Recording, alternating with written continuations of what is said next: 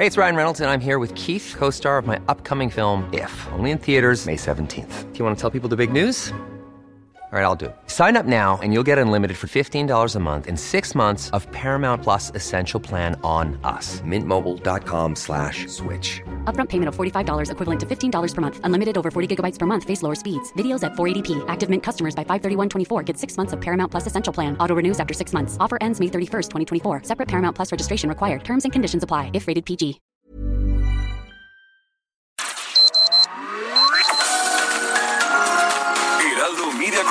Presenta Sergio Sarmiento y Lupita Juárez.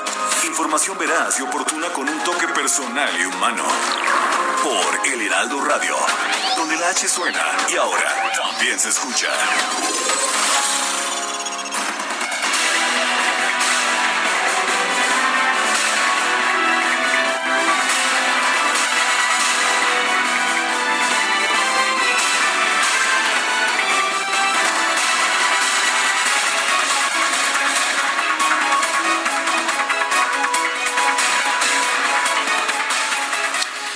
Pues, ¿qué cree usted? Al final el intento de John Ackerman, quien decía cuando fue nombrado miembro del Comité Técnico para elección de los nuevos consejeros del INE que no era parte de Morena, bueno, pues su intento de controlar el voto de los diputados de Morena y de descartar la lista que había sido aprobada por este Comité Técnico fracasó. La bancada de Morena ha avalado en una reunión virtual privada a cuatro aspirantes como los posibles nuevos consejeros del Instituto Nacional Electoral. No descartaron la lista del comité técnico, sino que pues que decidieron apoyar a cuatro de ellos. Eh, Norma Irene de la Cruz, Magaña, Carla Humphrey Jordan, Jordán, José Martín Fernando Faz Mora y Uc Kip Espadas. Esos son los ah, candidatos que ahora tiene Morena. Les hicieron preguntas que estaban diseñadas para determinar si son cercanos o no a la cuarta transformación. Preguntas como si estarían dispuestos a ganar menos que el presidente de la República y reducir el presupuesto del INE y si pues piensan que el INE es democrático. Mientras tanto, los partidos de oposición también han definido quiénes serían sus favoritos. Tendrá que haber, por supuesto, una eh, pues una decisión para que sean solamente cuatro los nuevos consejeros del INE. Vale la pena señalar que el Comité Técnico de Evaluación decretó casi por unanimidad, con seis votos y uno solo en contra, el de John Ackerman, eh, pues decidió que estos 20 candidatos, todos ellos están calificados para ser consejeros del INE, no se trata de nombres muy conocidos, no son personas famosas, no son politólogos renombrados, son gente la mayoría que tienen una carrera en el sistema electoral mexicano. Bueno, pues todo está listo, todo está listo ya para que en la Cámara de Diputados se voten los nuevos consejeros. Son las 7 de la mañana, 7 de la mañana con 3 minutos. Hoy es miércoles, miércoles 22 de julio del 2020. Yo soy Sergio Sarmiento. Quiero darle a usted la más cordial bienvenida a El Heraldo Radio. Lo invito a que se quede con nosotros para estar bien informado, por supuesto, pero también para pasar un rato agradable, ya que nos gusta, nos gusta darle el lado amable a la noticia siempre y cuando, por supuesto, la noticia lo permite, cosa que pues no ocurre siempre. Guadalupe Juárez, ¿cómo estás? Buenos días. Hola, ¿qué tal? Sergio Sarmiento, muy buenos días. Bienvenidos a la información, amigos. Qué gusto saludarlos. Bueno, pues resulta, resulta que el uso del cubrebocas será un elemento importante para lograr el éxito de la reactivación de la economía mexicana. ¿Ah, sí? Eso no lo dijo el doctor Hugo López Gatel. ¿Quién lo dijo? ¿Hugo López Gatel? No creo. ¿Lo dijo Arturo Herrera? O lo dijo Moni Vidente. ¿Tú qué dices? No, pues me parece, me suena como Arturo Herrera, que es bastante sensato. Bueno, y que ya Arturo- tuvo COVID además. Y además ya le dio, sí, se recuperó y se reincorporó a trabajar hace poquito. Lo vimos, ¿te acuerdas que lo vimos todo lleno así como con barba, todo decaído? No, pues ya apareció muy bien, muy rasuradito, muy trajeado y con un cubrebocas Arturo Herrera. A pesar de que entre el gobierno federal hay algunas diferencias sobre el uso del cubrebocas, el titular de la dependencia de la Secretaría de Hacienda tomó en sus manos el cubrebocas y dijo, este va a ser no solamente uno de los elementos más importantes para protegernos, sino que va a ser uno de los elementos que permitan relanzar con mayor éxito la economía. Por cierto, por cierto que dijo también que no va a aumentar la deuda para apoyar a las empresas, porque pues ya sabes, hay que apoyar los programas sociales. Bueno, ¿y qué creen? Ya viene, ya viene, ya viene para acá. No importa que esté cerrada la frontera entre México y los Estados Unidos, ya viene el hijo pródigo después de haber estudiado en el extranjero. Ah, no, no estudió en el extranjero, estaba estacionado, perdón, en el extranjero. Me refiero al avión presidencial, el TP-01. Eh, va a despegar hoy a eso de las 3.30 de la tarde desde Victorville, California, y llegará a México a eso de las 8.30 de la noche. Bueno, pues parece que viene ya para acá este avión presidencial. Fíjate que... ¡Ay, qué emoción! ¡Qué emoción! No encontraron comprador a pesar de que... Ya nos habían dicho varias veces, ¿no? Que pues, sí. Estaban dando descuento muy fuerte, pero pues fíjate cómo son las cosas. Ni Trump, que no tiene un avión similar, quiso, quiso comprarlo. ¿En serio? Así es. ¡Uh, qué caray! El hecho es que ya viene de regreso y cualquier tipo de comentario en el sentido de que es un simple distractor, de que busca distraer la atención de los ciudadanos en un momento en el que tenemos algunos problemas como 40, una pandemia, muertos, como 40 Más mil de muertos. 40 mil 400 muertos, decías tú, Sergio, más de 900 muertos en un día. 915 nada más ayer, efectivamente. Estados Unidos tuvo mil, nosotros 915. Somos los países con mayor número de muertos en el mundo. Pero bueno, el hecho está en que viene el avión y hay quien dice que pues es un distractor, por supuesto que no es un distractor, pero va a ver usted que sí va a ocupar un puesto importante Oye, en las es- informaciones. sí nos costó entonces caro el viaje del presidente, ¿no? Nos había presumido de 190 mil pesos, pero si tomamos en cuenta todo lo que hemos pagado por tenerlo en Estados Unidos parado, entonces sí nos salió carito el viaje del presidente a los Estados Unidos. Bueno, el avión presidencial por tenerlo parado nos cuesta aproximadamente 16 millones de pesos al año. Tenerlo funcionando nos cuesta aproximadamente 17 millones de pesos al año. Son las 7 de la mañana con 7 minutos.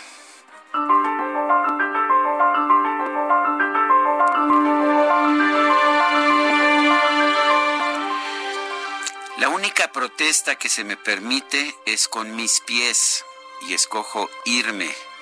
Kenneth Carger, una persona, un estadounidense retirado que se afincó en México, invirtió millones de dólares y pues se dio cuenta de que en México no hay Estado de Derecho, dice, pues que no le queda opción más que regresarse a su país.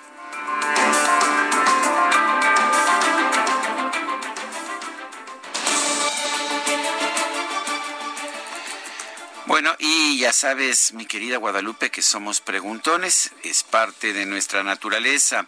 Ayer temprano en la mañana hacíamos la siguiente pregunta. ¿Ha hecho el INE IFE un buen trabajo como árbitro de las elecciones en México?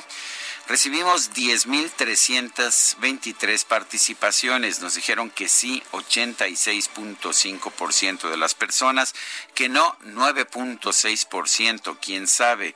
3.9%. Bueno, y esta mañana temprano ya hice la siguiente pregunta que coloqué en mi cuenta personal de Twitter, arroba Sergio Sarmiento. La pregunta es la siguiente, Guadalupe. La detención de Emilio Lozoya es un triunfo de la justicia. 6.9% de las personas nos dicen que se trata de eso, de un triunfo de la justicia.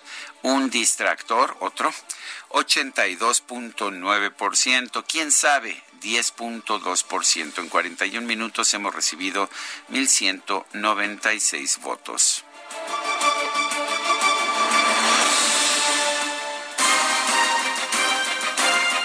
Las destacadas del Heraldo de México. Y ya está lista Itzel González con las destacadas. ¿Cómo estás, Itzel? Muy buenos días. Lupita, Sergio, amigos, muy buenos días. Excelente miércoles, miércoles 22 de julio. Ya estamos a mitad de esta semana, ya casi cerca del fin de semana, pero por lo pronto continuamos con toda la información que se publica el día de hoy en el Heraldo de México. Así que, ¿qué les parece si comenzamos con las destacadas? En primera plana, a tiempo, este año llega la vacuna a México. Nuestro país ganó lugares en la plataforma global contra COVID-19 integrada por 77 naciones para comprar la dosis preventiva a un precio accesible. País, informe, encierro agrava la violencia en casa. El Observatorio Ciudadano dice que agresiones aumentaron 6.8%. Ciudad de México, Universidad de la Salud, alista su primera generación. Se trata de 1.040 alumnos, 542 de la carrera de medicina y 498 de enfermería familiar y comunitaria. Estados con APRED prevalece discriminación. Cunde el rechazo a personas debido a COVID-19. Solo Zacatecas sin quejas. Orbe, Estados Unidos se oponen a mascarilla pese a las cifras récord. Un sector rechaza el cubrebocas por considerar que viola sus derechos. Meta, pequeño héroe, raíz de campeón. Tras salvarle la vida a su hermana, Bridger Walker fue condecorado con el cinturón del Consejo Mundial de Boxeo y con su apoyo de por vida. Y finalmente, en mercados resienten más trabajo, 12 horas en home office. De acuerdo a la UNAM, falta una regulación para este tipo de jornadas laborales.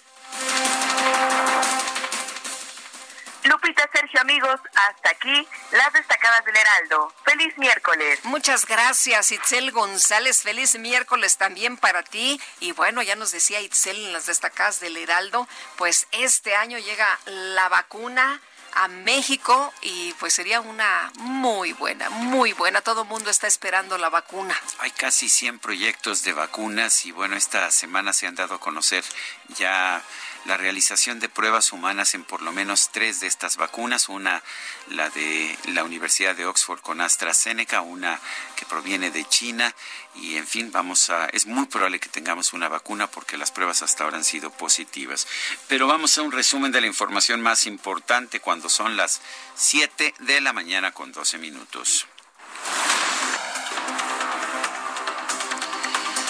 El director general de epidemiología, José Luis Alomía, informó que México presenta una reducción de 8% en el registro de casos estimados de COVID-19, una caída de 3% en pacientes recuperados y 47% menos decesos. Las personas que se han recuperado continúan también en su momento teniendo una tendencia similar a los casos este, que han sido confirmados o se estima también van a ser confirmados a la enfermedad menos 3% es la diferencia entre las últimas dos semanas. Continuamos también desde la semana ya 24 con una tendencia eh, descendente en las defunciones estimadas. Aquí la disminución que vemos todavía hasta el momento entre la comparación de la 27 a la 28 es precisamente menos 47%. Reporte completo de la Secretaría de Salud indica que en nuestro país ya se alcanzaron 356.255 eh, personas contagiadas de coronavirus y 40.400 muertos. De los cuales 915 se registraron solamente el día de ayer. Por otra parte, el doctor Alomía presentó la lista de los 10 municipios del país con mayor incidencia del COVID-19 por cada 100.000 habitantes. En primer lugar aparece Piedras Negras, Coahuila, le siguen Ciudad Valles en San Luis Potosí y Cosamaloapan en Veracruz. Igual el llamado a todas las personas que están en estos municipios, sepan que sus municipios son los que se encuentran en este momento entre los 10 municipios con mayor transmisión, con mayor tasa de incidencia a nivel nacional. Por lo tanto, es importante eh, poder llevar a cabo las acciones de sana distancia de manera muy puntual y atender también de la misma manera las recomendaciones. El funcionario indicó que la Ciudad de México presenta un descenso inicial en el registro de casos nuevos de coronavirus. Pero ay, Sergio, los datos, las cifras, hay quien dice una cosa, pero también hay quien señala otra.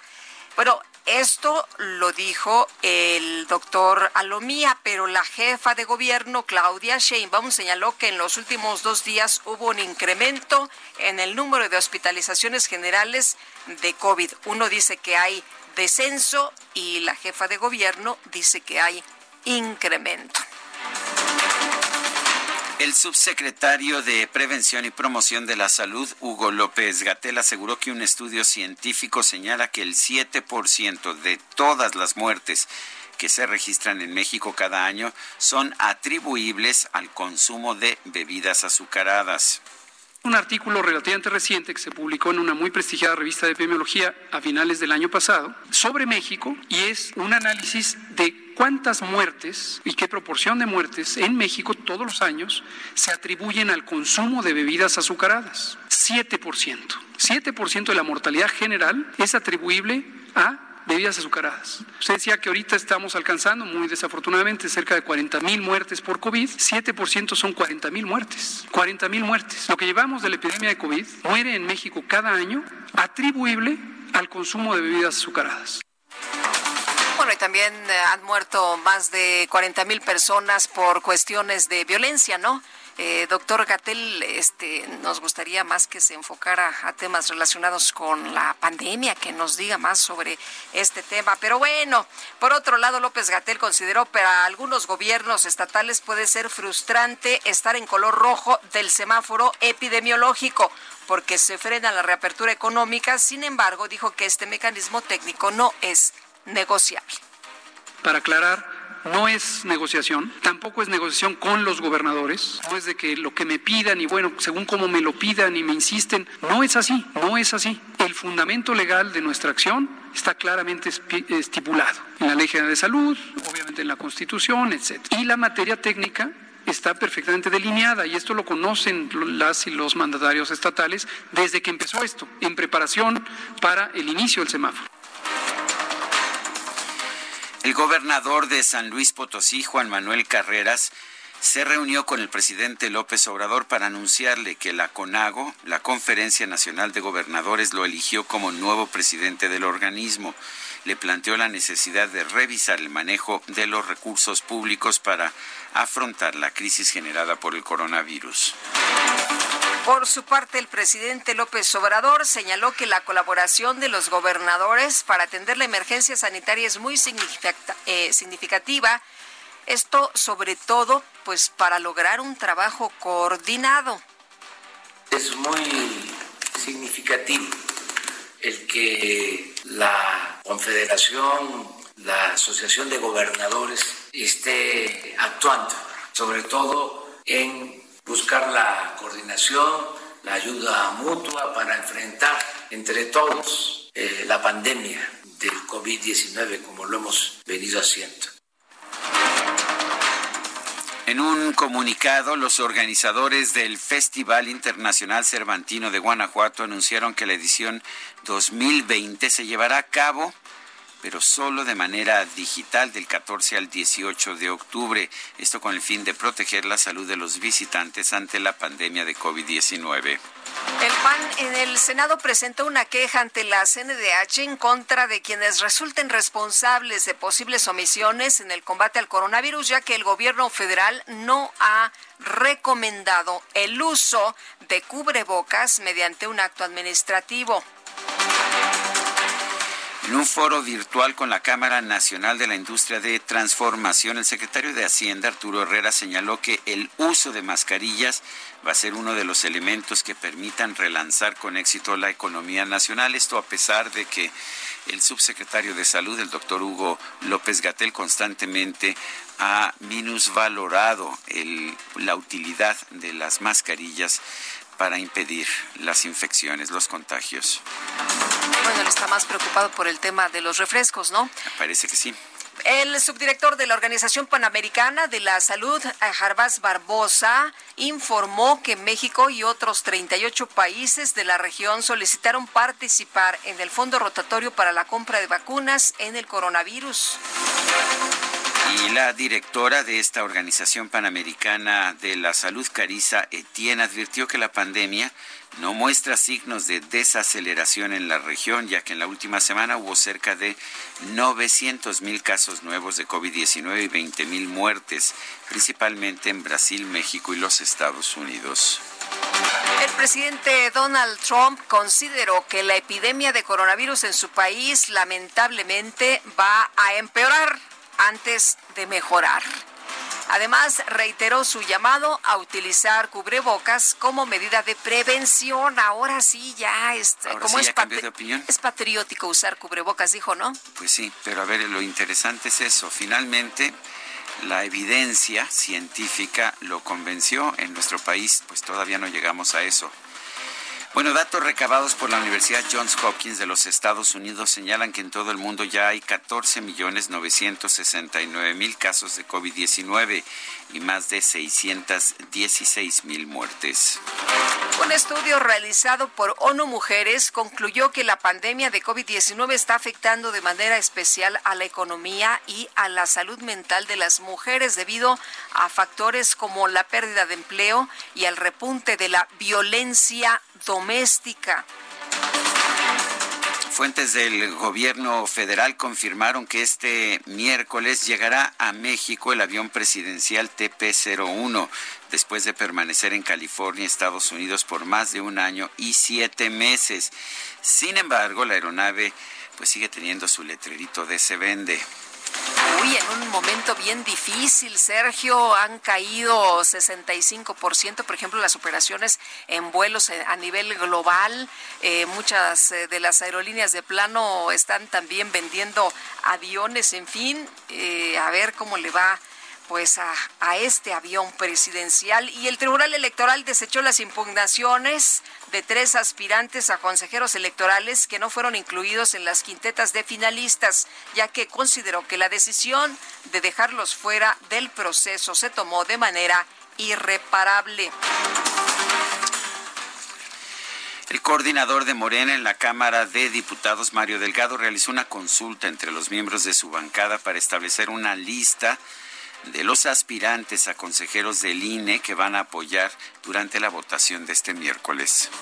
El INE estableció que si el nombramiento de los nuevos consejeros del instituto se concreta este miércoles, la toma de protesta se va a llevar a cabo al mediodía de mañana en el salón de sesiones del Consejo General. El diputado de Morena, Rubén Cayetano García, amplió una denuncia ante la Secretaría de la Función Pública en contra del delegado del gobierno federal en Guerrero, Pablo Amílcar Sandoval, por usar los programas de ayuda social para promocionarse. Pablo Amílcar Sandoval es hermano de la secretaria de la Función Pública, Irma Heréndira Sandoval quien en declaraciones ya lo exoneró, dijo que las acusaciones en su contra son falsas. Bueno, Pablo Amílcar presentó una denuncia ante la FEPADE para que investigue el personal de la Secretaría del Bienestar que lo promueve como responsable de la entrega de programas sociales. La Suprema Corte de Justicia rechazó revisar la legalidad de la orden de aprehensión girada en contra del dueño de Altos Hornos de México, Alonso Ancira, quien se encuentra detenido en España. Bueno, y hay que estar atentos. Eh, iremos con eh, Augusto Atempa, la mañanera, e información eh, importante que tiene que ver con la reforma al sistema de pensiones. Ya le tendremos todos los detalles. Los empresarios Jesús N. y Rafael N., los mismos que acusaron de extorsión a la titular de la CONADE, Ana Gabriela Guevara, ¿qué cree usted? Fueron detenidos en Veracruz. Se les acusa de desaparición forzosa a pesar de que son empresarios y la desaparición forzosa es un crimen que solamente pueden cometer funcionarios públicos. La Fiscalía contra la Trata de Personas de Chiapas anunció el desmantelamiento de una posible red de tráfico de personas en San Cristóbal de las Casas. Fíjese usted, rescataron a 23 chavitos, a 23 niñitos menores que eran forzados a vender artesanías.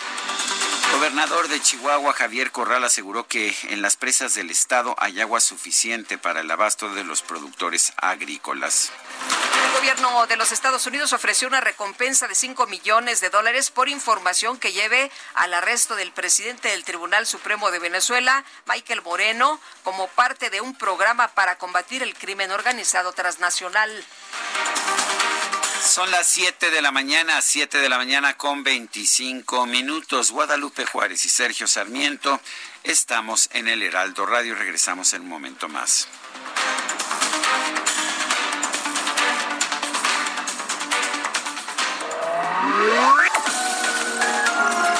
Sergio Sarmiento y Lupita Juárez quieren conocer tu opinión, tus comentarios o simplemente envía un saludo para ser más cálida esta mañana. Envía tus mensajes al WhatsApp 5520 109647.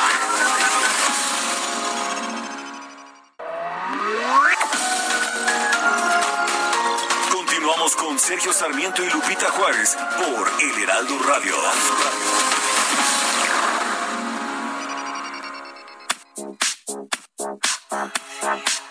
It's been said and done. Every beautiful thought's been already sung. And I guess right now here's another one. So your melody will play on and on. With the best of all, you are beautiful. Like a dream come alive, incredible. A centerfold miracle, lyrical. Saved my life again. And I want you to know, baby. I, I love you like a love song, baby. I, I love you like a love song, baby. I, I love you like a love song, baby. And I keep it repeat. I, I love you like Es Selena Gómez. Hoy cumple 28 años de edad. Esta canción se llama Love You Like a Love Song. Te amo como amo una canción de amor. Vamos a estar escuchando a esta joven cantante que ha tenido un éxito extraordinario a lo largo de los últimos años. Es de, de este grupo de jóvenes cantantes que han surgido de los programas de televisión de Disney. Y bueno, eh, pues se ha convertido, es curioso, a pesar de que apenas tiene 28 años, se ha convertido en uno de los personajes más reconocidos del mundo de la música juvenil de los últimos años.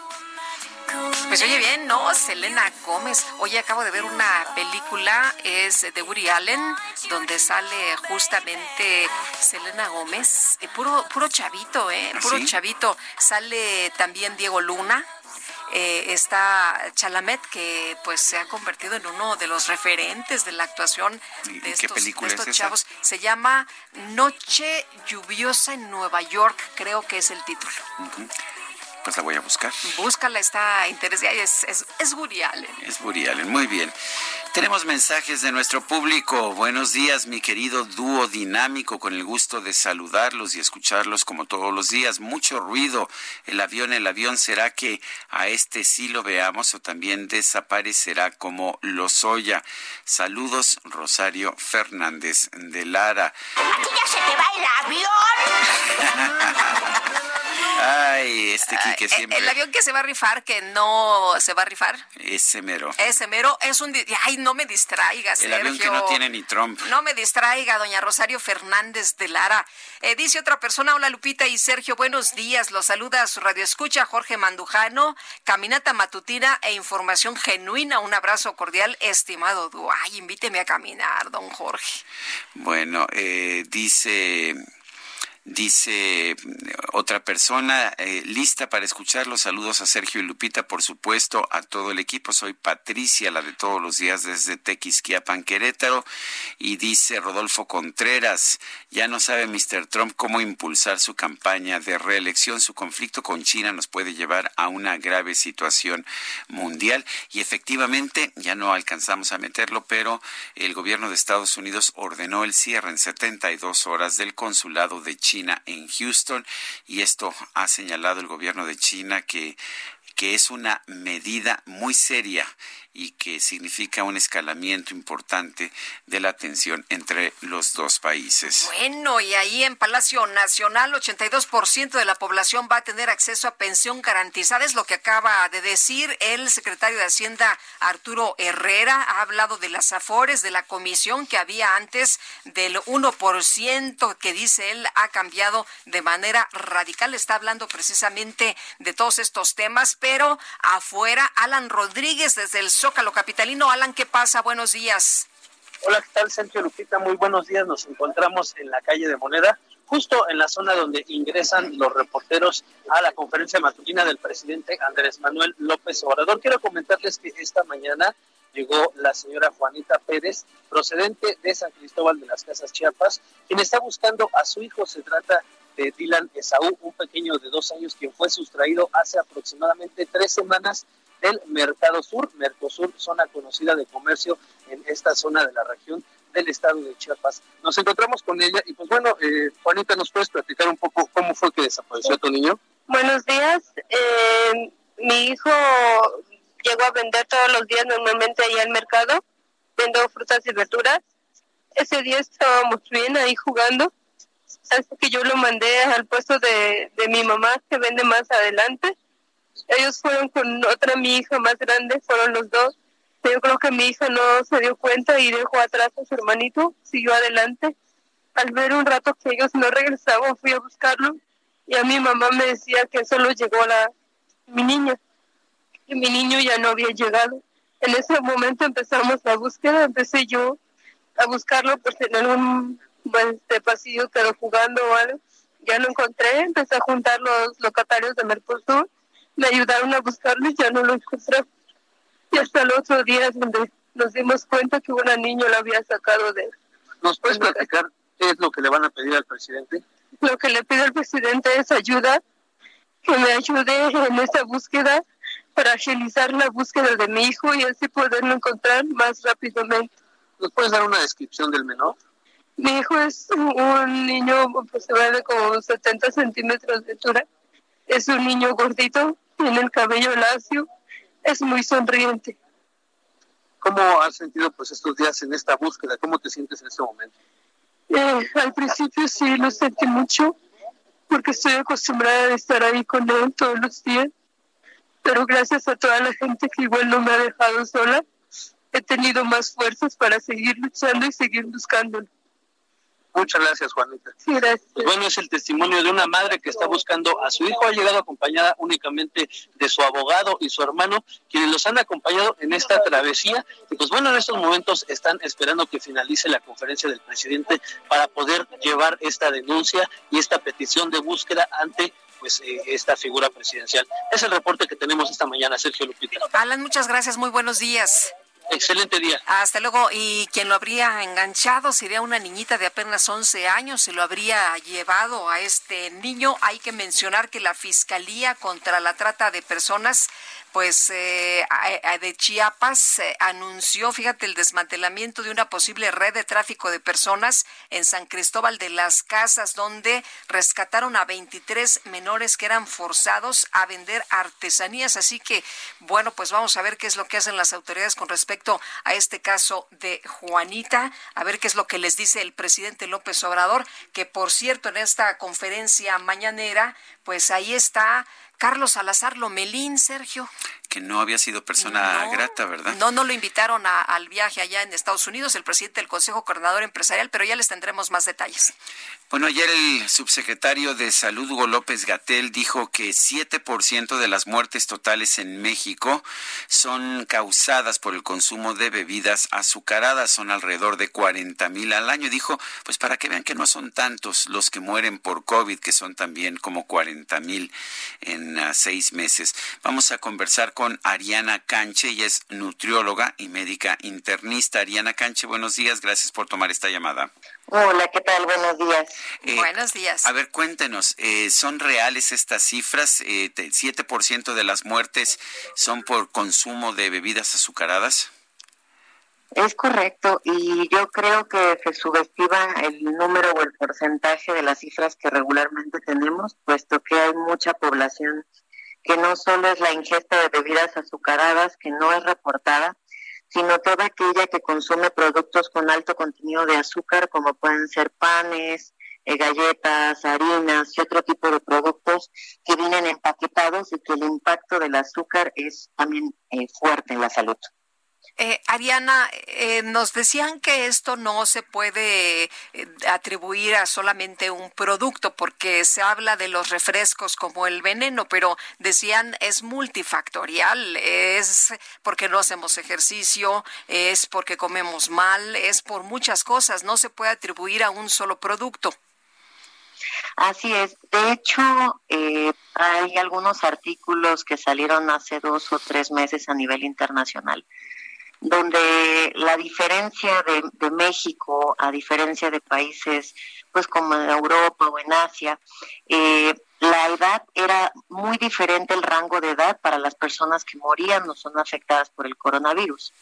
La cuestión es que mucha de la población desconoce que el aumento en el peso, que esta cosa que llamamos el índice de masa corporal, es decir, el peso está por encima de la talla para el peso ideal, representa un aumento en la edad metabólica. Un ejemplo para que la población entienda un poquito mejor. Yo puedo ser un joven de 20 años que aparentemente no tengo ninguna enfermedad, pero tengo 20 kilos arriba y eso metabólicamente prácticamente me convierte en un paciente de 50 o 60 años de edad. Es decir, este incremento de peso relacionado precisamente como tú comentas, no solo con la ingesta de las bebidas, pues de los líquidos con, con azúcar, porque ni siquiera son los refrescos, también estamos hablando pues de la industria que se dedica a, beber- a vender otras bebidas no gasificadas con alto contenido de azúcar, pero también pastelitos y todo lo que encontramos pues en la tiendita de la esquina, pues a merced de cualquiera y con la facilidad que, que tenemos hoy en día.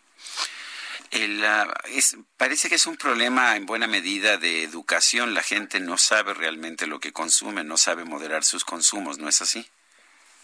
Así es, la realidad es que yo siempre digo, bueno, nunca satanizo un alimento, o sea, estamos en una época en la que los carbohidratos pues prácticamente son satanizados, por así decirlo. Pues tú vas a ver lo rico del pancito dulce, el tamal, aquel postrecito que hace la abuela, inclusive eh, el vasito de refresco que quizá pues llegamos a tomar el fin de semana, que aunque no son costumbres que pues son saludables, tampoco son eh, completamente pues eh, pues clasificadas como terribles, ¿no? El tema es la frecuencia con la que tenemos estos hábitos. Si yo consumo un postre, un pan o una tortita de tamal de vez en cuando, pues la realidad es que es parte de nuestra gastronomía mexicana y parte de mucho del folclore que tiene que ver las emociones con la comida. Pero el hecho de que esto se convierta en una constante diario, el, tener una mala alimentación con poca ingesta de vegetales, frutas y sobre todo productos naturales, pues hace que eh, pues incremente cada vez más el problema de obesidad, de sobrepeso, esto va a eh, conllevar a un tema de resistencia a la insulina y por supuesto de diabetes. Entonces tenemos que combatir el sobrepeso o la obesidad no únicamente como un problema estético, sino como un tema de impacto en la salud, sobre todo ahora que el coronavirus parece que nos vino a dar una lección sobre poner mucho énfasis en la prevención de estas enfermedades. Ariana, antes, eh, eh, cuando comíamos exactamente lo mismo, pastelillos y refrescos y dulces, eh, las personas o los niños y los jóvenes podrían salir, podían salir a la calle y muchos recordarán que pues andabas en la bicicleta, jugabas fútbol en la calle, jugabas con los amigos. Ahora parece que la situación pues es diferente, no hay donde correr, no hay donde jugar, en algunos lados pues las viviendas no tienen espacios. ¿Esto también podría considerarse? Claro, de hecho tengo muchos pacientes que actualmente radican en México y que son pacientes europeos, pues pacientes de Italia, de otras partes de Europa, que tienen años por cuestiones laborales residiendo en el país y que precisamente su, alimentación no ha cambiado a diferencia de cómo comen allá, ¿no? La, inclusive la calidad de algunos alimentos o la bollería o esta cosa como el pan y embutidos que ellos también comen en cantidades pues no desmesuradas en algún momento en, en sus lugares de origen, ¿no?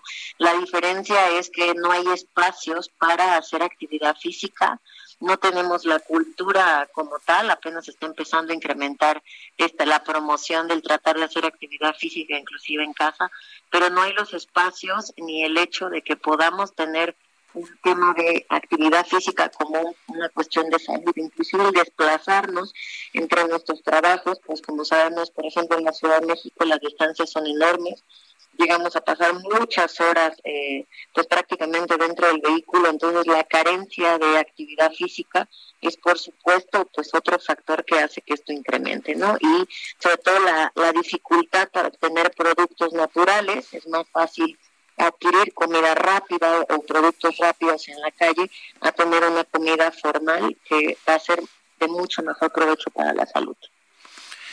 Eh, doctora Ariana Canche, nutrióloga, médica internista, gracias por hablar con nosotros. No, al contrario, agradezco la invitación y que tenga bonita mañana. Gracias, buenos días. El INEGI dio a conocer esta mañana varias ah, informaciones, por ejemplo, los resultados de la encuesta telefónica sobre confianza del, eh, del consumidor con resultados a junio del 2020. Eh, dice, dice el INEGI que en junio del presente año, derivado del tercer levantamiento de la encuesta telefónica, el indicador de confianza del consumidor registró un balance de 32 puntos. En comparación con mayo de este año, 31.1 resulta 0.9 puntos más bajo con, con relación a junio, pero del 2019 el indicador está 11.7 puntos abajo. Se ha perdido la confianza del, del consumidor. Eh, los indicadores de empresas comerciales con cifras a mayo pues muestran también un desplome, un desplome muy importante. Los ingresos de las empresas comerciales por suministro de bienes y servicios registraron en mayo una contracción anual del 23.4%, mientras que por otra parte los indicadores del sector servicios también cifras hasta mayo, eh, generaron en sus ingresos totales una caída de 29.5% anual. Bueno, y el sector privado expresó que la decisión del presidente Andrés Manuel López Obrador sobre dar control de las aduanas y puertos a las Fuerzas Armadas podría obstaculizar el flujo de operaciones comerciales. ¿Y esto por qué? Vamos a platicar con Fernando Ruiz Huarte. Él es director general del Consejo Empresarial Mexicano de Comercio Exterior, Inversión y Tecnología. Fernando, gracias por platicar con nosotros. Buen día. Buen día, Guadalupe. Buen día, Sergio. Un gusto en poder charlar con ustedes a sus órdenes. A ver, ¿por qué podría ser una, un, un obstáculo para el flujo de las operaciones comerciales el que las Fuerzas Armadas estén a cargo de las aduanas? Eh, bueno, nosotros primero estamos de acuerdo en que se requiere una mayor vigilancia en las aduanas para evitar, y estamos de acuerdo en que tenemos que evitar el contrabando, el paso de sustancias prohibidas, este, droga, armas, eh, también dólares, etcétera, ¿no? Eh, sí es muy importante controlarlo, pero eh, estamos de acuerdo en la vigilancia, pero no en la operación, en la administración de las aduanas, porque esto requiere de conocimientos de la ley, de varias leyes, la más importante, eh, la ley de comercio exterior y, la de aduanas. Y son temas muy técnicos que requieren de un gran conocimiento y capacitación. Eh, Fernando, pero parece que ya está, bueno, no parece, ya está decidido, ¿no? El presidente ya lo ha anunciado. Sí, y por eso pensamos que debe de entrar en un proceso, en un proceso donde en la primera etapa sea solamente la vigilancia y apoyar la vigilancia y estar checando que los sistemas no intrusivos se estén utilizando adecuadamente, la, todo el tema de inteligencia, de vigilancia, de seguridad y la parte operativa administrativa de del despacho aduanero, esta debería de ser posteriormente una vez que se haya capacitado adecuadamente a las Fuerzas Armadas para que puedan hacer la labor adecuadamente y no generen cuellos de botella en las aduanas. Eh, hasta este momento, ¿qué tal han estado fluyendo las aduanas? Sabemos que hay, hay críticas, hay cuestionamientos acerca de lo que pasa por las aduanas. El problema es que cuando se cierran las aduanas, eh, de inmediato se empiezan a, advertir cuellos de botella en el aprovisionamiento de la economía de nuestro país. ¿Qué estamos viendo hasta estos momentos? Bueno, hasta estos momentos eh, lo que lo que vemos es que las aduanas están operando relativamente con cierta eficiencia. Sin embargo, sabemos que hay contrabando, sabemos que pasa de México a Estados Unidos droga, de Estados Unidos a México armas, este y algunos productos eh, se triangulan algunos productos que pasan como si fueran productos de Norteamérica, por ejemplo, o de Canadá, y son productos que vienen de Asia subvaluados y que afectan a la economía. Pero esto no es un grandes volúmenes, por lo menos las mercancías, sino ahí se está operando eh, de manera más o menos eficiente. Pero sigue habiendo lo que llaman el contrabando bronco, que pasa por brechas, en donde ahí sí el ejército puede hacer una gran labor para evitar y cerrar estas brechas por donde pasan productos este, totalmente de contrabando y le han llamado contrabando bronco, ¿no? Eh, Fernando, ¿qué pasa con la capacitación? Decías que era muy importante la capacitación. ¿En cuánto tiempo se puede capacitar a alguien para que sea eficiente en esto que tú nos dices? Pues es fundamental de las aduanas. Pues es difícil dar una fecha, pero o un tiempo, pero yo yo creo que no en menos de un año porque hay que entender, no solo conocer, sino hay que entender bien las reglas de operación. Estamos entrando con la operación del TEMEC, que trae alguna modificación en las reglas de operación aduaneras, de tal manera que esto requiere de experiencia, de conocimiento, de práctica, y esta no se toma de un día para otro o simplemente aprendiéndose los artículos de la ley de comercio exterior o la ley aduanera también intervienen otras eh, organizaciones como Agricultura, COFEPRIS, en donde están checando los temas fitosanitarios eh, y, las certificaciones de salud, ¿no? Bueno, aquí el punto es que las Fuerzas Armadas podrían tener una función, pero no es precisamente la de administrar las aduanas. Ah, exactamente, en eso es, en eso estamos totalmente de acuerdo. Sí hay funciones que pueden desarrollar, si hay funciones como evitar el contrabando bronco, que es muy importante, si hay funciones que de vigilancia de que se estén haciendo adecuadamente las operaciones, como supervisando en el tema de vigilancia, pero no, no la operación efectivamente. Bueno, don Fernando Ruiz Huarte, director general del Consejo Empresarial Mexicano de Comercio Exterior, Inversión y Tecnología, gracias por tomar nuestra llamada. Gracias a ustedes, buen día. Hasta luego, muy buenos días y vámonos a Palacio Nacional. Augusto Atempa nos informa pues eh, de lo que se ha hablado hoy en la mañanera, información importante, Augusto, y además con la presencia nos llamaba mucho la atención del presidente del Consejo Coordinador Empresarial, que no había sido invitado, a pesar de que había tocado la puerta varias ocasiones, pero el día de hoy está ahí en la mañanera con el presidente López Obrador. Cuéntanos, buenos días. Sergio Lupita, así es, muy buenos días. Pues se encuentra Carlos Salazar Lomelí y el presidente y varias personalidades en esta conferencia de prensa. Y es que hoy el presidente anunció el proyecto de reforma al sistema de pensiones y Carlos Salazar Lomelí fue una de los de las personas que impulsó este proyecto de reforma. ¿Y de qué trata? Pues Arturo Herrera, el secretario de Hacienda, habló más de, este, de esta reforma, expuso que se busca mejorar las condiciones de vida de los trabajadores y se espera que el trabajador promedio mejore su pensión en un 40%. Y es que comentó que el sistema actual tiene dos problemas centrales. El ahorro y las aportaciones no son suficientes, la pensión resulta mínima y el segundo problema es la informalidad. Para tener acceso a la pensión se requieren 1.250 semanas de cotización y pues aquellas personas que están pasando de, de un trabajo a otro no lo logran. ¿Y en qué va a cambiar este proyecto de reforma?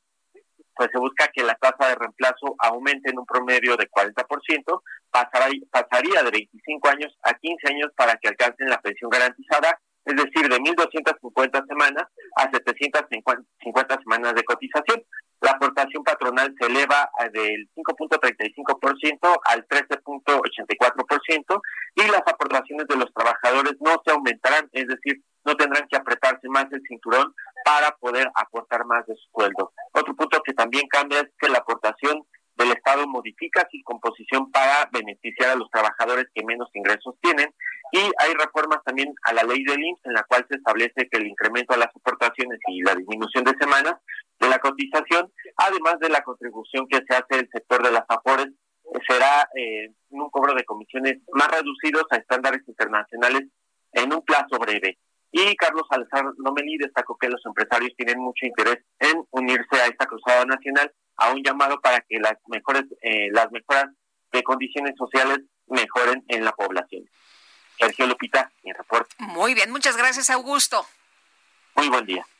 Son las 7 de la mañana con 54 minutos. Guadalupe Juárez y Sergio Sarmiento estamos en el Heraldo Radio, nuestro número de WhatsApp 55 2010 9647.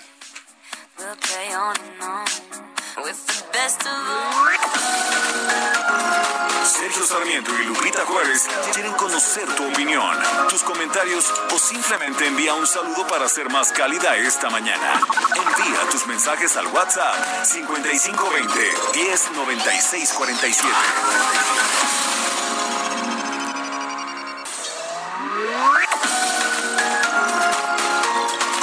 Con Sergio Sarmiento y Lupita Juárez por El Heraldo Radio.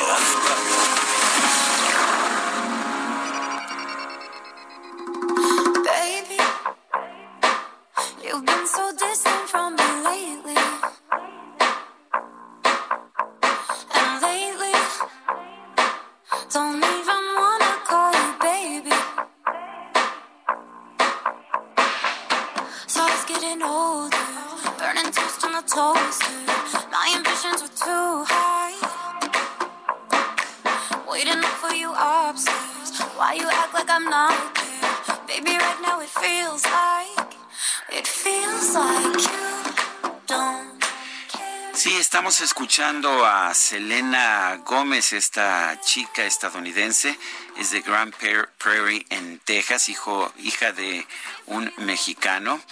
eh, y también de una estadounidense, hija de Ricardo Joel Gómez y Mandy Tiffy. Eh, tiene mucho talento esta chica. Yo eh, debo decir que la sí la había yo escuchado en el pasado. Me decías, Lupita, que no la habías escuchado, Fíjate pero que no la conozco muy bien, pero me está gustando. tiene mucho talento. A ver, es, es, es parte de este grupo de jóvenes cantantes que surgen de las filas de Disney y Disney tiene unos castings muy muy duros para nada más para entrar a alguna de sus series, alguno de sus programas.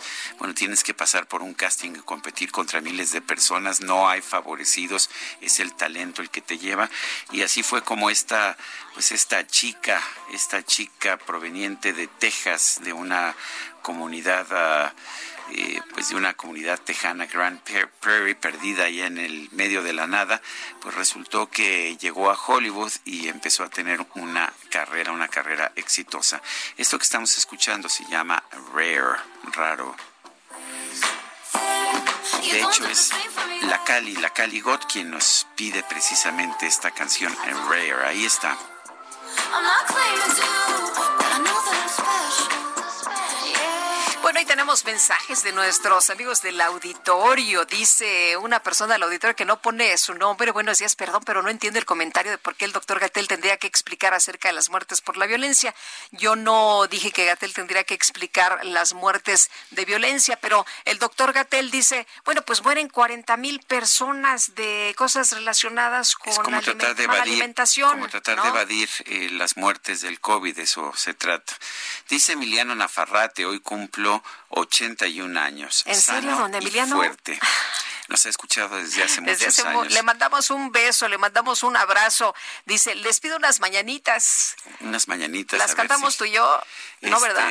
No, mejor, pues creo que López Gatel tiene la interpretación clásica, ¿no? O, o Fox, le ponemos unas de Ah, Fox. Unas de Fox, no, porque esas nos las Tenemos cobran a dinero, ¿verdad? cinco mil pesos, no tanto. No, no tenemos dinero. Le- le- se las declamamos, si le parece, don Emiliano. Eh, dice la Cali, buenos días. Podemos escuchar Rare, pues es lo que estamos escuchando justamente. O bueno, lo que estábamos escuchando. A ver, no, no, no. Oye, no. Sergio, yo, yo quiero eh, eh, comentar con nuestros amigos del auditorio que me gustó mucho, bueno, una, una columna tuya, me gustan mucho tus columnas, la del día de hoy, la verdad es que me da una tristeza enorme por lo que comentas de unas personas pues que vienen a México, se enamoran de México, viven en México, invierten en nuestro país y bueno, finalmente pues ya no pueden, ya no pueden. por la falta de un Estado de Derecho y ahí pues se cuentan todo las dificultades de poder hacer negocios en México sin tener a un gobierno detrás o algún político detrás, alguien que te defienda, porque si te quieres defender en los tribunales, simple y sencillamente no puedes. Hay una frase, ¿no? Que, que tiene esto en la columna. Dice, en México no se respetan los contratos, los derechos de propiedad, el Estado de Derecho, prevalece la ley del más fuerte. Y es que estas personas vienen, invierten, eh, recuperan viviendas que están en un estado pues muy, muy mal, eh, levantan la propiedad y resulta que alguien viene y los invade y bueno, pues no hay mucho que hacer. Bueno, son las 8 de la mañana con cuatro minutos. Vámonos al pronóstico del, del clima. El pronóstico del tiempo. Sergio Sarmiento y Lupita Juárez. Roberto Rodríguez, ¿cómo estás? Muy buenos días. Muy buenos días desde la Comisión Nacional del Agua, Servicio Meteorológico Nacional.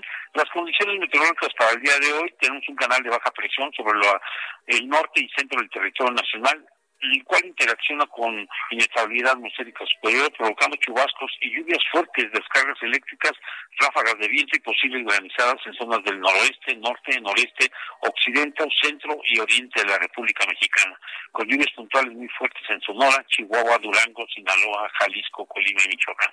Por otra parte, la onda tropical número 19 ocasionará lluvias fuertes a muy fuertes descargas eléctricas y ráfagas de viento al paso de las tormentas en Guerrero, Puebla y Oaxaca, y la nueva onda tropical número 20 interacciona con un canal de baja presión sobre el sureste del país, originando lluvias puntuales fuertes a muy fuertes, descargas eléctricas y ráfagas de viento en Veracruz, Chiapas, Tabasco, Campeche. También se mantendrá ambiente caluroso en el noroeste y norte de la República Mexicana, así como al noreste con temperaturas superiores a 45 grados centígrados en Baja California y Sonora. Por otra parte, la tormenta tropical Douglas se encuentra a más de 2.100 kilómetros de las costas de Baja California, alejándose del territorio nacional gradualmente, y una depresión tropical sobre lo que es la porción central del Océano Atlántico, a más de 5.000 kilómetros de Quintana Roo, desplazándose hacia lo que es el oeste. Por otra parte, un canal, o más bien una baja presión con potencial ciclónico que se encuentra localizada sobre la parte noreste del Golfo de México, a 415 kilómetros de las costas nacionales, igualmente pues no representa algún riesgo para la, la República Mexicana. Pues serán las condiciones meteorológicas para el día de hoy y un gusto saludarlos. Muy bien, muchas gracias, Roberto. Muy buenos días. Hasta luego. Hasta luego. Bueno, en otros temas, los intentos por ah, porque el grupo de diputados de Morena desconociera la lista de candidatos, las quintetas elaboradas por el Comité Técnico de Evaluación de Candidatos a Consejeros del INE fracasó. Curiosamente, esta esta pues este intento de desconocer estas quintetas era encabezado por John Ackerman, quien decía, es miembro del comité técnico, decía que no era miembro de Morena, pero buscaba controlar el voto de Morena. Finalmente esto, esto cayó, esto se fue y, estamos viendo una situación en que los, los distintos grupos parlamentarios están presentando o están escogiendo a los candidatos por los cuales van a votar. Pero para conocer un poco mejor cómo se hizo todo este procedimiento, eh, lo que significa, porque es un cambio muy importante de cómo se hacía con anterioridad. Tenemos a Ana Laura Magaloni, ella es integrante del Comité Técnico de Evaluación de las y los candidatos al Consejo General del INE. Ana Laura Magaloni, buenos días, gracias por tomar nuestra llamada.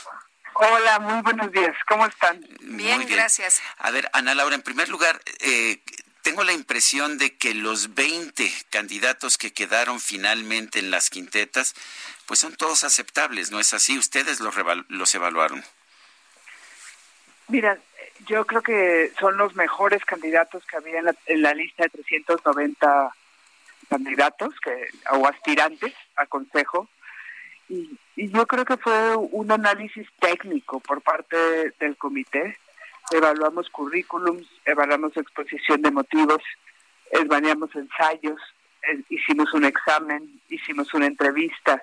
Y a partir de ahí fuimos definiendo por consenso cuáles eran las mejores opciones que, presentaba esa lista. Sí tengo que resaltar que la lista vienen principalmente funcionarios del sector electoral mexicano, o sea, es como del servicio civil de carrera. Y por eso es un montón de gente que no conocemos, pero es una gente técnica, que tienen experiencia, que llevan muchos años metidos en construir elecciones en México, tanto en el ámbito local como en el federal. Eh, Ana Laura, eh, se, se dijo que iban a ser diferentes, ¿no? Que ahora la elección de los consejeros iba a ser diferentes. Estuvimos platicando con algunos de los legisladores y decían que antes esa eh, pues elección se hacía por cuotas y por cuates y que ahora sería totalmente distinta. se ha hecho de manera distinta. El procedimiento ahora sí es totalmente distinto, aunque por ahí se quiso imponer a algunas personas. Mira, el procedimiento es completamente distinto y estamos experimentando un nuevo eh, procedimiento. Es una lista a la que se apuntan y entonces ya eso cambia los criterios de selección. Hay menos gente famosa, entre comillas, o, conocida, y mucho más personas que saben que tienen experiencia y que, y que tienen un perfil más bajo, pero que son mucho más técnicos posiblemente aquí hay un punto importante. Eh, John Ackerman trató de echar para atrás esta, estas listas eh, y ahora lo que hemos visto es que los diputados de Morena más bien están eligiendo a quienes dentro de este grupo, dentro de las quintetas, representan posiciones que ellos consideran más cercanas al partido. Pero esto es válido, ¿no? Eso es válido, es válido que escojan de la quintet, de las quintetas los candidatos más afines o los que creen que mejor podrían eh, hacer valer sus derechos en el INE, digamos. Eso es distinto a poner cuates. Entonces, a mí me parece una muy buena idea que, que los candidatos sean entrevistados y que los propios partidos elijan a los que más les convenza y así está diseñado el proceso. Pero no está diseñado para que en la lista entren cuates. Y eso sí quiero decir que como miembro del comité técnico a nosotros no nos presionaron de fuera, eh, los partidos fueron muy respetuosos a lo que a los trabajos del comité técnico. Entonces no hay ninguna recomendada, ninguna ninguna eh, colada o colado por ahí que, que haya sido impuesto por los partidos, eso sí se los puedo asegurar.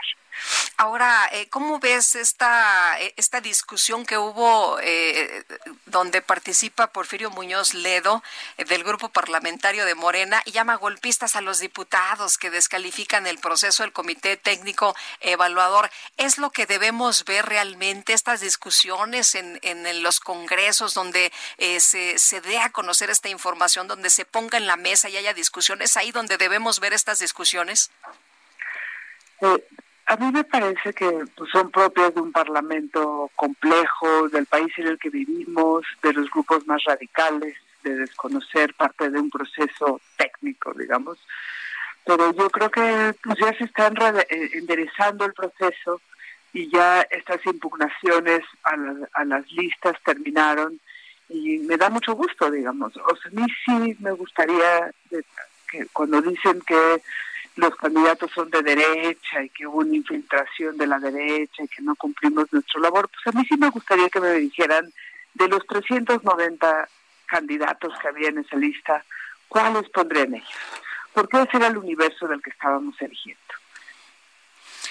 Bueno, y aquí tengo entendido que John Ackerman eh, acompañó todo el proceso y solamente hasta el final, porque no obtuvo a la candidata que él quería, eh, empezó a cuestionar todo el proceso, pero que votó por los demás candidatos sin ningún problema. Sí, increíble, Sergio, así sucedió. O sea, por más que él diga que él intentó y que este es una, un, un golpe de la derecha y no sé cuántas cosas dice, él consensó de, de, todos los 18 de los candidatos. Y, hubo diferencias en las últimas dos mujeres de la lista. Oye, pero, pero a ver, Diana Talavera, ¿qué tan calificada estaba? ¿Cómo, ¿Cómo la evaluaron el resto, los otros seis integrantes del comité técnico? Mira, quiero resaltar que John Ackerman evaluó el expediente de Talavera y le puso una calificación muy alta y eso hizo que pudiera pasar a la fase de entrevistas y en las fases previstas para la mayoría de los miembros del comité tuvo un muy mal desempeño. Y eso es lo que lo, la, le, impide la llegada a la lista final. Pero sí quiero decir que, que, la, la, entrevista es pública. Invito al público a, a buscarla, a verla, a observarla y a contrastarla versus otras candidatas y para que se pueda dar cuenta de que el debate del comité fue técnico. Nosotros creemos que las consideraciones políticas las tiene que hacer en la Cámara de Diputados. A nosotros nos tocaba eh, filtrar y depurar esa lista para que llegaran al 20 a, a, esa lista a esa lista de los 20 los mejores candidatos a través de los cuales pues ahorita está el proceso de elección por parte de los diputados. Muy bien. Pues yo quiero agradecerte, como siempre, Ana, Ana Laura Magalón, integrante del Comité Técnico de Evaluación de las y los candidatos al Consejo General del INE, que hayas conversado con nosotros. Admiro mucho tus artículos, eh, te leo siempre todos los sábados, trato, trato de leerte, he aprendido mucho, mucho materia jurídica de, tu, de leerte. Gracias, Sergio, muchas gracias.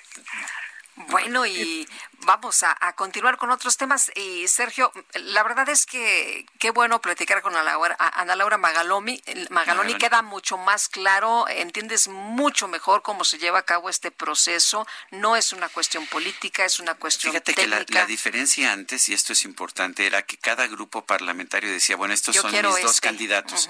Y después había un acuerdo y salían ya los finales. Ahora, eh, cualquiera que quisiera ser, se inscribió. Sí, como dice ella, ¿no? Se tenía que apuntar. Eso es, y se apuntaron 390 y lo que hizo el comité técnico fue seleccionar los mejores perfiles. Eso fue lo que hizo y quedaron las quintetas y ya ahora sí los legisladores, los diputados, los políticos escogen a los cuatro de esta, de esta lista de quintetas, de estos 20, escogen a cuatro, pero pues los escogen solamente de candidatos que ya han sido aprobados por un comité técnico. Así es, y la verdad esto suena muy bien. Vamos a ver al final quiénes eh, quedan del acuerdo para elegir esta precisamente para el día de hoy. Pero vamos a otros temas también esta mañana. Bueno, son las 8 con 16, vamos con el Químico Guerra. El Químico Guerra con Sergio Sarmiento y Lupita Juárez. ¿Cómo estás, Químico Guerra? Muy buenos días. Hola Lupita, Sergio, buenos días. Una de las cosas positivas que están pasando ahorita en esta crisis que tenemos global ha sido la respuesta de la naturaleza. Hay gente que inclusive lo duda todavía, pero existen los testimonios, existen eh, los estudios, existen los registros de cómo ha resurgido la biodiversidad cómo hemos visto vida silvestre en hábitos eh, urbanos, en, hábitats eh, urbanos, eh, en donde hay una mucho menor presión por haberse reducido mucho el tránsito, haberse reducido mucho el, uso de la energía, etcétera. Y entonces esto nos da una luz al final del túnel que habíamos venido pues visualizando de un posible colapso de la biodiversidad, de la extinción de especies, ¿no? A diferencia de lo que se había venido publicando y difundiendo, eh, en el sentido de que eh, había un problema enorme con la biodiversidad, las actividades del ser humano no son una amenaza para la vida silvestre cuando esta actividad se reduce en su intensidad. Un grupo de investigadores, fíjense, de la Wildlife Conservation Society, la WCS, una sociedad, digamos, académica, pero eh, no gubernamental, publicaron en la revista arbitrada Bioscience un trabajo que sugiere que las megatendencias de estabilización de la población humana y vis a vis ahora con la disminución también del impacto energético, la eliminación de la pobreza y la urbanización están reescribiendo el futuro de la conservación de la biodiversidad con vistas en esto de los efectos de la pandemia en el para la segunda mitad de este siglo, ofreciendo nuevas esperanzas para la vida silvestre del planeta. Este trabajo, escrito por los doctores Eric Sanderson, jefe de Ecología de la Conservación ahí en WCS, y el doctor Joe Walston, director de Conservación en el campo, propone que por primera vez en el Antropoceno, en esta nueva era del impacto del ser humano, las tendencias demográficas y económicas que han provocado esta cuestión de la pandemia ofrece un precedente del hábitat natural extraordinario para la conservación del mismo. Ahora esas mismas tendencias están creando las condiciones necesarias para un posible renacimiento de la naturaleza. Esto, Sergio Lupita, es una de las lecciones posiblemente más profundas y trascendentes que podemos sacar de esta pandemia. La mayor parte de la gente hoy en día piensa que la población eh, de la Tierra va a estar siempre en, aumento, pero estos autores señalan que la transición demográfica ya está en camino y la tasa de crecimiento global ha estado descendiendo desde los 60 del siglo pasado. Aunque sigue en aumento el número absoluto de pobladores, las tasas han estado disminuyendo. Los investigadores de WCS citan nuevas investigaciones demográficas que sugieren que la población del mundo, fíjense, podría bajar inclusive a 7 mil millones. Ahorita somos 7 mil 900, vamos a llegar a 9 mil 300 para el año 2050, pero para el fin del siglo, debido a estas tendencias y a las lecciones que estamos sacando, va a empezar a descender la población eh, del mundo en una forma justa, ética, en una forma natural teniendo dos hijos por pareja. Esto va a provocar, porque la tasa de reposición del ser humano es 2.1. Si cada quien tiene 2.0 hijos por pareja, empieza a disminuir la población. Y una urbanización equilibrada es la clave según este estudio. Y esta pandemia, se Lupita, dentro de las muchas cosas eh, pues angustiantes y eh, desconcertantes que nos ha dejado, pues está esta posibilidad de que recuperemos la estabilidad de la biodiversidad en el planeta, Sergio Lupita. Muy bien, muchas gracias, Químico. Muy buenos días. Buenos días a ustedes también. Bueno, en otros temas eh, y ante la pandemia por el COVID-19, eh, la jefa de gobierno de la Ciudad de México dice que se ha registrado un incremento en el número de hospitalizaciones generales, principalmente en cinco hospitales, eh, por lo que las autoridades capitalinas están realizando un análisis particular. Para el día lunes de esta semana tuvimos un ligero incremento, igual digamos del sábado y domingo, igual un ligero incremento hacia el lunes y estamos evaluando durante toda la semana para ver cuál es el comportamiento. Este incremento se dio en particular en cinco hospitales. Estamos haciendo un análisis particular, pero es de llamar la atención que hay un ligero incremento en los últimos dos días. Según los informes informes presentados por el gobierno de la Ciudad de México, el sábado se registraron 2.497 hospitalizaciones generales, mientras que el domingo fueron 2.546 y ayer 2.587 personas no intubadas. La jefa de gobierno comentó que de acuerdo con el reporte diario de casos COVID-19 en la Ciudad de México se reportan 63.527 casos confirmados y 8.000 253 defunciones.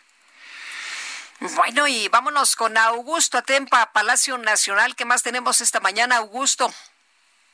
Sobre esta reforma, esta reforma, eh, pues Mario Delgado, el presidente de la Cámara de Diputados, expuso que la reforma al sistema de pensiones anunciada el día de hoy regresará al trabajador como el centro de la pensión las AFORES buscarán con esta reforma inversión a largo plazo y esto generará crecimiento económico. Agregó que además se verá mejorado la política salarial mexicana.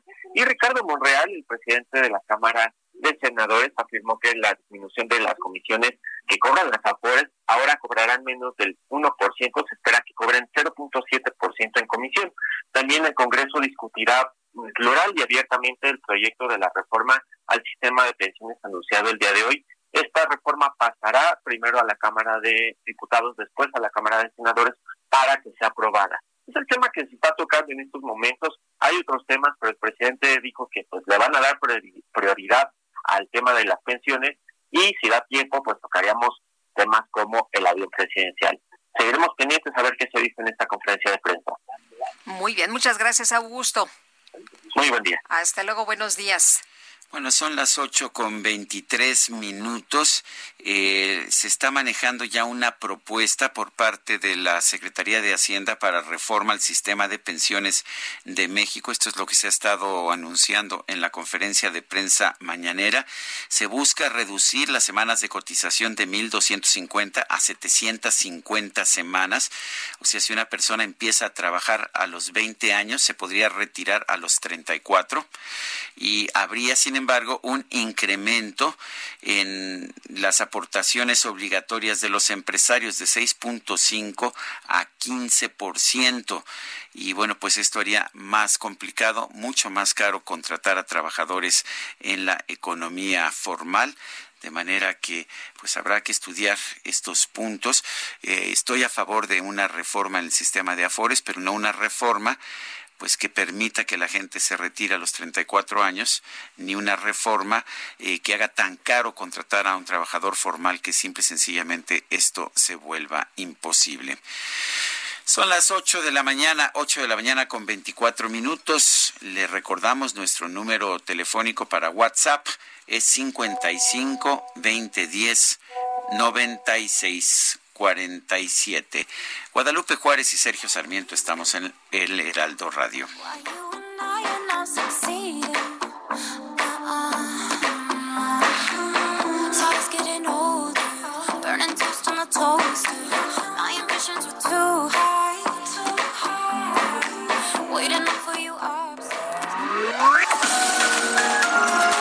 Sergio Sarmiento y Lupita Juárez quieren conocer tu opinión, tus comentarios o simplemente envía un saludo para ser más cálida esta mañana.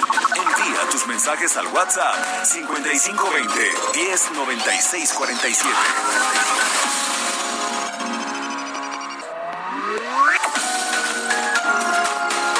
Continuamos con Sergio Sarmiento y Lupita Juárez por El Heraldo Radio.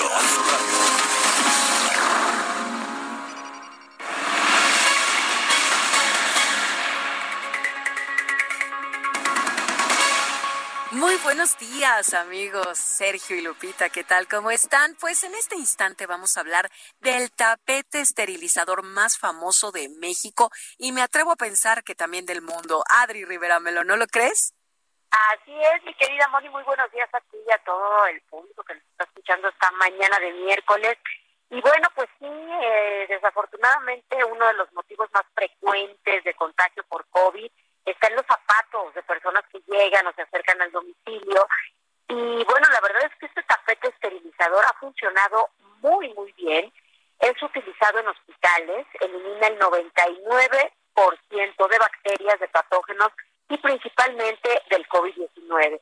Este tapete esterilizador se distribuye ya en México a un precio especial y si marcan en este momento, amigos, al 800 23 mil o visitan, también los invitamos a que nos visiten en hospitalar.mx.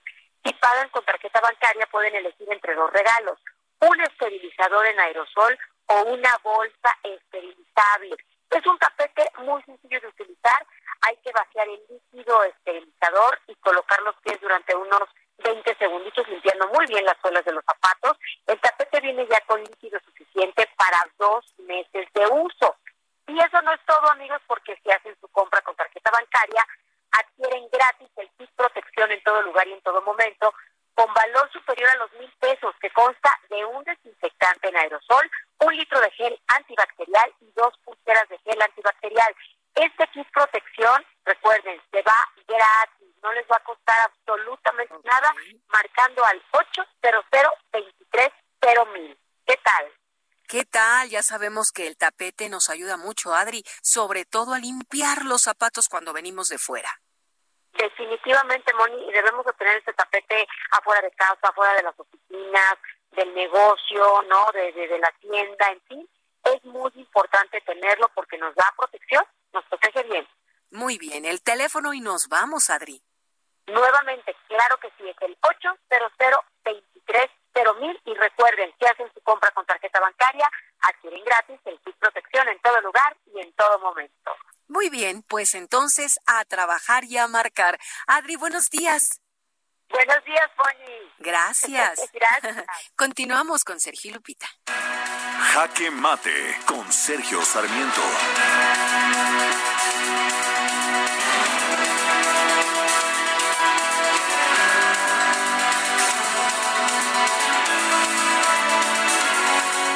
Surgiendo apenas las primeras informaciones sobre la reforma a las afores, al régimen de pensiones que prevalece en nuestro país. Primer comentario, por lo menos no estamos viendo estos intentos que hemos visto, por ejemplo, en Argentina de estatizar el sistema de afores, de regresar a un sistema insostenible como el que teníamos en el pasado, que quebró al Instituto Mexicano del Seguro Social y al ISTE. Se mantiene el sistema de afores, eso ya de por sí es una buena, es una buena idea. Bajan las semanas de cotización de 1.250 a 750, o sea, apenas 14 años. Con eso sería suficiente para obtener una pensión mínima, pero se mantiene la edad de jubilación a los 60 años. Habrá que estudiar las consecuencias. Me preocupa, lo que más me preocupa es elevar la aportación de los patrones del 6% al 15%. Esto bien podría incrementar el número de trabajadores informales en nuestro país al volver insostenible el pagar este tipo este tipo de pensiones. En fin, son muchas las cosas que tenemos que estudiar, creo, y en eso coincido perfectamente con el gobierno y con muchos de los analistas, que teníamos una necesidad de, de, estudiar y de reformar el sistema de pensiones. Habrá que considerar todos los elementos que se están poniendo sobre la mesa, pero me preocupa que al aumentar de manera excesiva la aportación de los patrones, lo único que vamos a lograr es generar menos empleos y por lo tanto pues impulsar a más gente a trabajar en la economía informal. Yo soy Sergio Sarmiento y lo invito a reflexionar.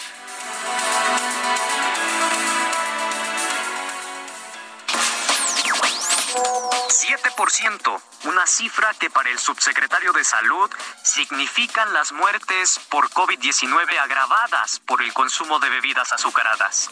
7% representa hoy día en números redondeados un total de 2.800 personas aproximadamente. La cuestión aquí no es ahondar en todas las causas de los desórdenes alimenticios. Más bien, hay que preguntarle al subsecretario, ¿cuántos han muerto por no usar cubrebocas?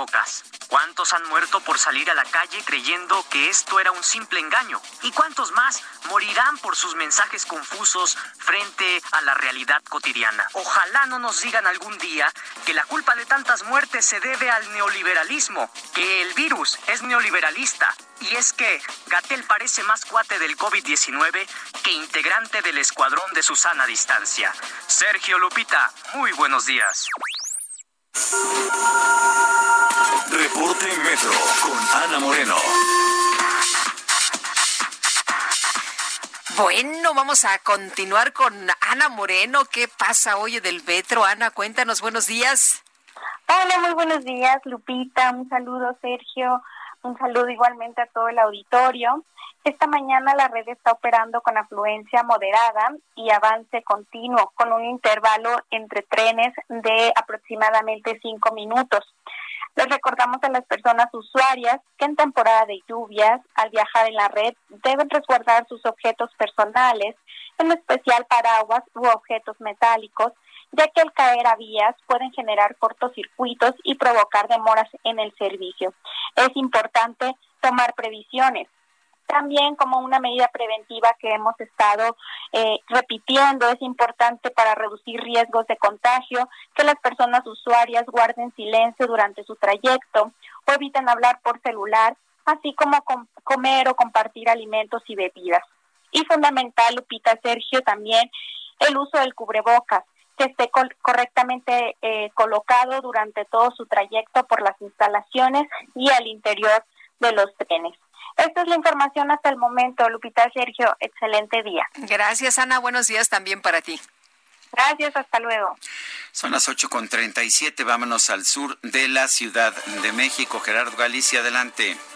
Así es, Sergio Lupita, excelente de mañana. Tenemos el reporte lamentable para nuestros amigos que transitan al sur de la capital sobre el anillo periférico. Ocurrió un accidente donde un motociclista ha perdido la vida. Esto ocurre en los laterales del periférico, muy cerca de la avenida Molinos, es justo en la calle de Tiziano, donde fue arrollado el motociclista. Lamentablemente ha perdido la vida. Llegaron rápidamente paramédicos hasta este punto, elementos policíacos, pero poco pudieron hacer para salvar la vida de este motociclista. Hasta el momento se está peleando la zona para tratar de dar con el responsable. Para nuestros amigos que van a utilizar el periférico con rumbo a la zona norte de la capital, hay que buscar los centrales. De esta forma van a evitar todo el eh, tráfico que ya se genera por este lamentable accidente. O bien el circuito bicentenario y en su tramo patriotismo puede funcionar también como posible alternativa. Y por lo pronto, el reporte. Muchas gracias. Muy buenos días, Gerardo. Hasta luego. Emilio Lozoya está en México, pero resulta que no ha sido presentado ante el Ministerio Público, resulta que no está en un reclusorio, está en un hospital. Eh, por otra parte, eh, el propio presidente de la República ha dicho que ya ha empezado a dar declaraciones, pero pues si no ha sido presentado ante el Ministerio Público, ¿cómo está dando estas declaraciones y cómo es posible que el presidente de la República tenga acceso a esa información, que en todo caso sería confidencial? Vamos a conversar con el abogado Marco Antonio Chávez, doctor en Derecho por el Instituto Mexicano de Líderes de Excelencia, con quien hemos hablado en el pasado sobre temas jurídicos. Y Marco Antonio Chávez, en primer lugar, gracias por tomar la llamada. Eh, yo no soy abogado, pero veo muchas irregularidades en la forma en que se está manejando eh, este caso de Emilio Lozoya. Me gustaría conocer tu punto de vista. Gracias por tomar la llamada. Como siempre, un placer, Sergio Lupita. Buenos días. Sí, pues en este caso eh, tenemos una serie de irregularidades jurídicas en el procedimiento penal en su conjunto que devienen muy, sospechosas y además que violan totalmente el debido proceso.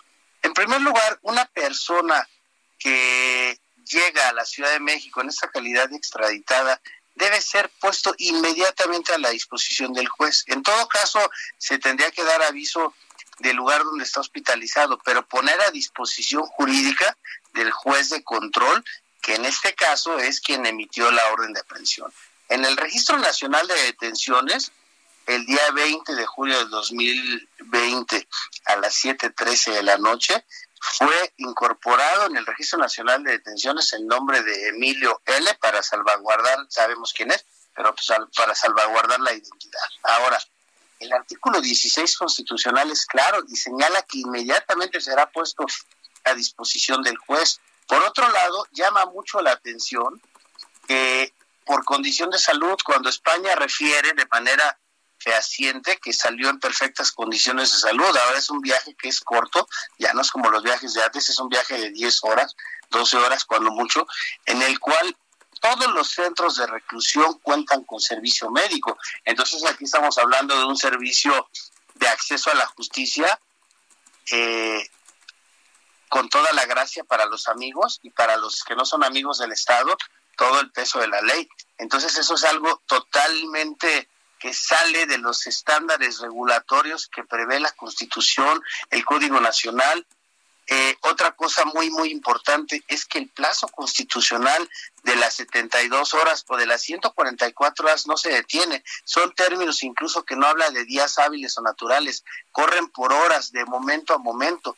El grave problema es que el día de mañana me vayan a decir, ¿sabes qué? Hubo violación al debido proceso y hay que recordar, Sergio y Lupita, que lo que es ilícito no es susceptible el día de mañana de convertirse en lícito. Hay una teoría que se llama la teoría del árbol de los frutos envenenados, que habla de eso. Nada que nace ilícito puede convertirse en lícito el día de mañana. Y eso puede ser aprovechado por cualquier abogado para en un momento determinado minimizar las actuaciones del Ministerio Público. Ahora otro de los temas que ha llamado la atención, aparte de esto que ya nos comentas, no pisa el reclusorio, se hace la finta de que va una persona que parece ser Emilio Lozoya y resulta que no lo no, no lo ingresan al reclusorio norte donde se supone que iría, eh, va al hospital de manera directa, pero también lo que ha hablado el presidente de la República Andrés Manuel López Obrador sobre pues algunas declaraciones, ¿no? Que ha dicho, bueno, prácticamente ya está cantando,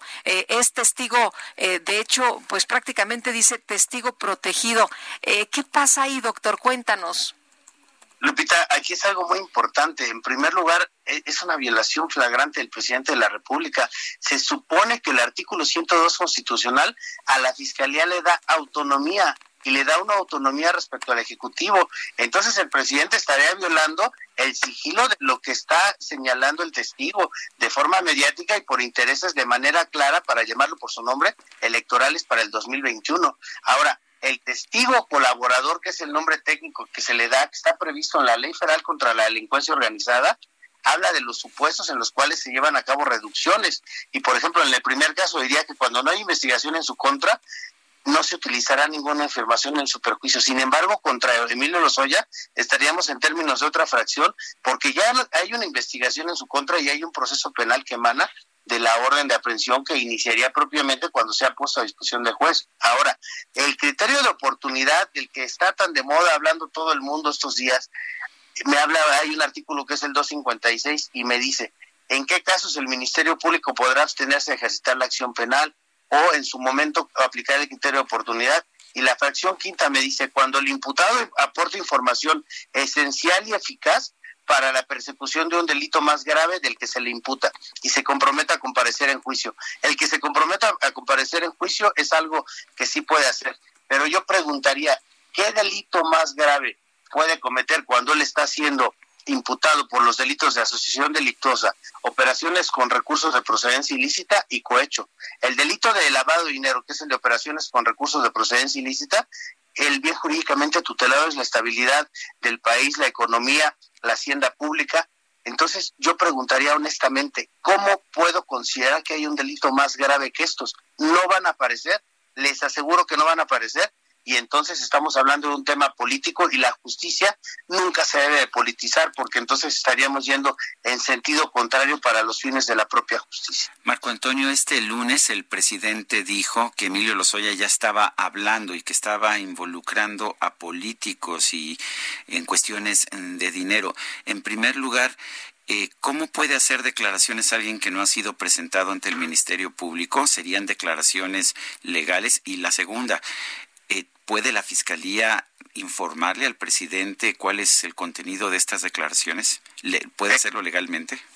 De ninguna manera, Sergio. Esto es algo que está violando la autonomía de la Fiscalía. Precisamente se fue el cambio de una Procuraduría a una Fiscalía, que es la autonomía que tiene la Fiscalía como órgano persecutor, investigador de delitos, y en este caso el presidente está violando la normatividad el fiscal general de la República no tendría por qué dar esta información, toda vez que es información que se contiene tanto en una carpeta de investigación que lleva una cosa que se llama sigilo, que es la secrecía y la confidencialidad que debe de haber. Esto se está utilizando como un circo mediático por parte del presidente y vulnera el Estado de Derecho desde el momento en que hace uso de la palabra en una conferencia de prensa o en las famosas mañaneras y dice cosas. Él, no, él ni siquiera debería de conocer lo que está diciendo quien es supuestamente testigo colaborador, que es el testigo consentido del régimen, y a quien se le aplica un Estado de Derecho muy diferente, por ejemplo, al que se le aplicó a Rosario Robles en su caso. Ahora, lo que podríamos estar viendo es eh, lo que comentabas hace un momento, que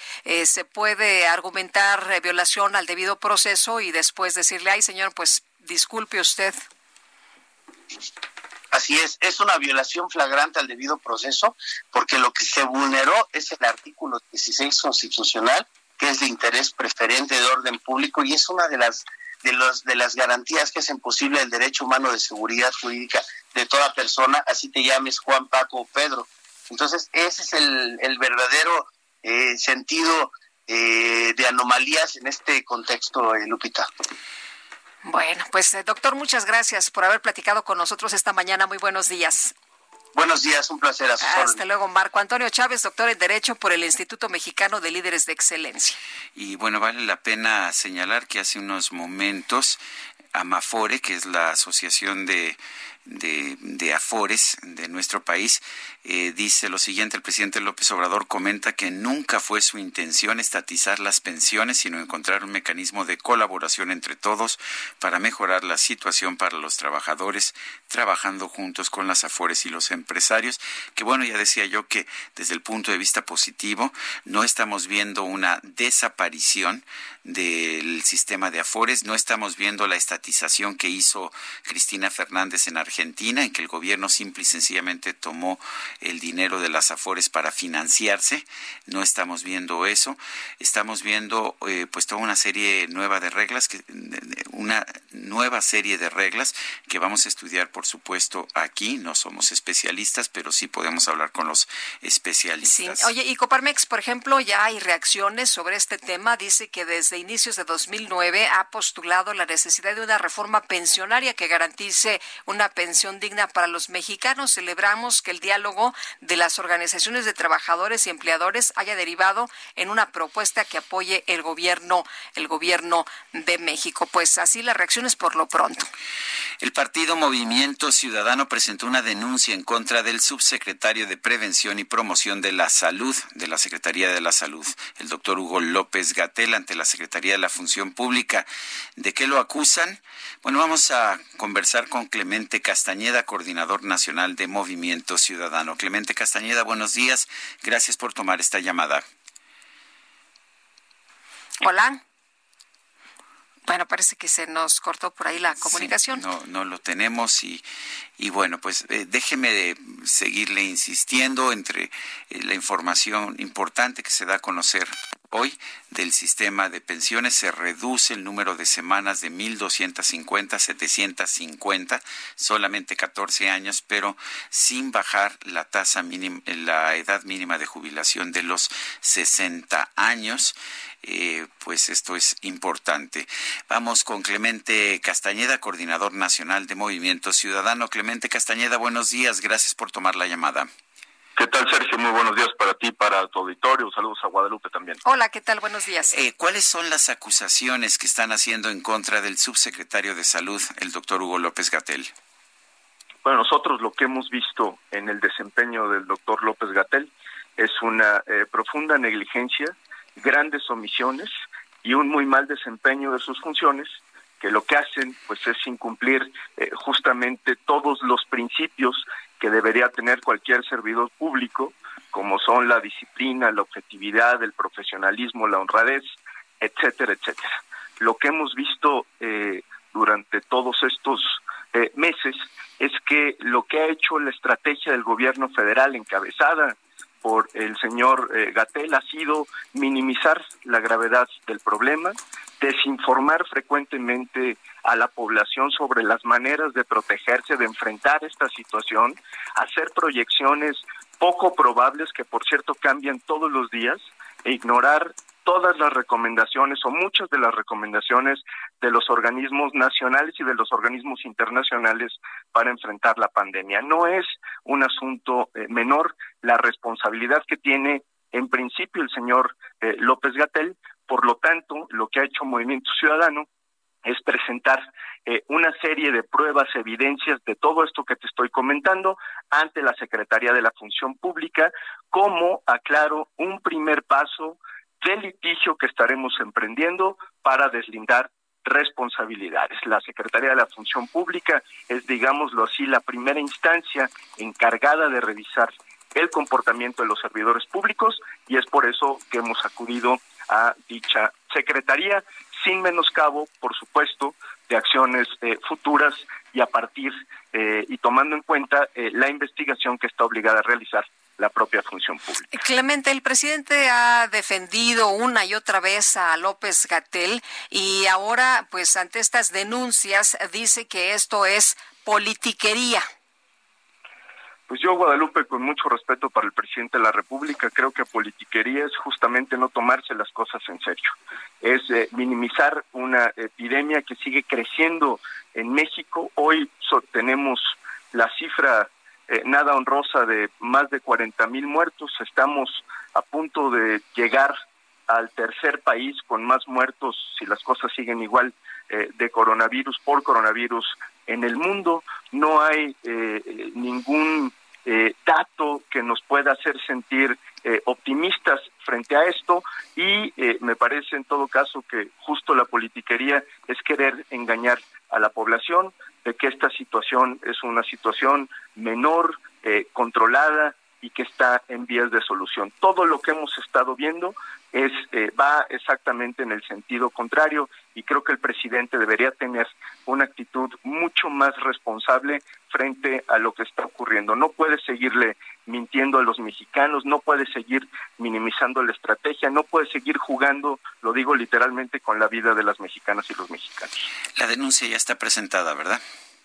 Está presentada, Sergio, así es, lo hicimos hace eh, un par de días y esperamos que la Secretaría eh, de la Función Pública empiece todo el procedimiento, es decir, notificar al señor Gatel, eh, hacerle llegar cuál es la evidencia, las pruebas que nosotros estamos presentando, que él haga sus alegatos correspondientes y nosotros le daremos puntual seguimiento a lo que hemos presentado ya.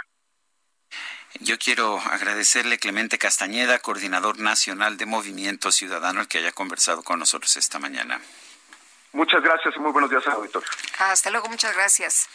En el Heraldo de hoy se publica una nota en que se señala que sigue prevaleciendo la discriminación en contra de las personas que padecen de COVID-19. En cuatro meses de la pandemia, solo una de las 32 entidades del país no tiene registrada alguna queja por discriminación, es lo que señala el artículo de Antonio Bautista. De acuerdo con el reporte del CONAPRED, la Ciudad de México lidera la lista con 147 casos de discriminación. Las entidades con menos quejas son Tlaxcala y Yucatán. En 198 quejas se menciona particulares como los causantes de tratos discriminatorios. Se discrimina y se agrede a personas que tienen COVID o que han tenido COVID. Son las 8 con 54 minutos. Guadalupe Juárez y Sergio Sarmiento estamos en el Heraldo Radio.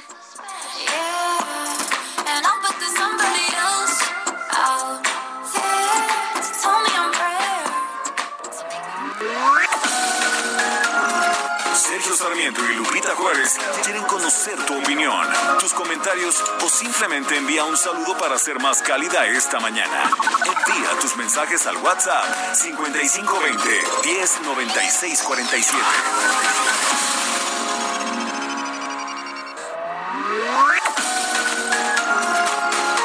Continuamos con Sergio Sarmiento y Lupita Juárez por El Heraldo Radio.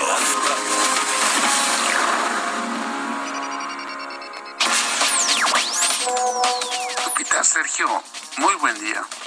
Simplemente para saludarlos a ustedes y a todo el equipo y desearles un excelente día. Soy Jan Z. We don't talk anymore. We don't talk anymore. We don't talk anymore like we used to do. We don't laugh anymore. What was all of it for? Ooh, we don't talk anymore like we. I just heard you found the one you've been looking. You've been looking for. I wish I would have known that wasn't me. Cause even after all this time, I still wonder why I can't move on just the way you did so easily. Don't wanna know the kind Seguimos escuchando música en la que participa Selena Gómez. Aquí está cantando no Selena, sino Charlie Puth, pero un momento, en unos momentos entrará la voz de Selena Gómez. Esta canción se llama We Don't Talk Anymore. Ya no hablamos más. ¿Cuánto pasa esto, verdad? En las parejas, parejas que ves que pues se quieren supuestamente se respetan, pero que ya no hablan. Ya no más. hablan.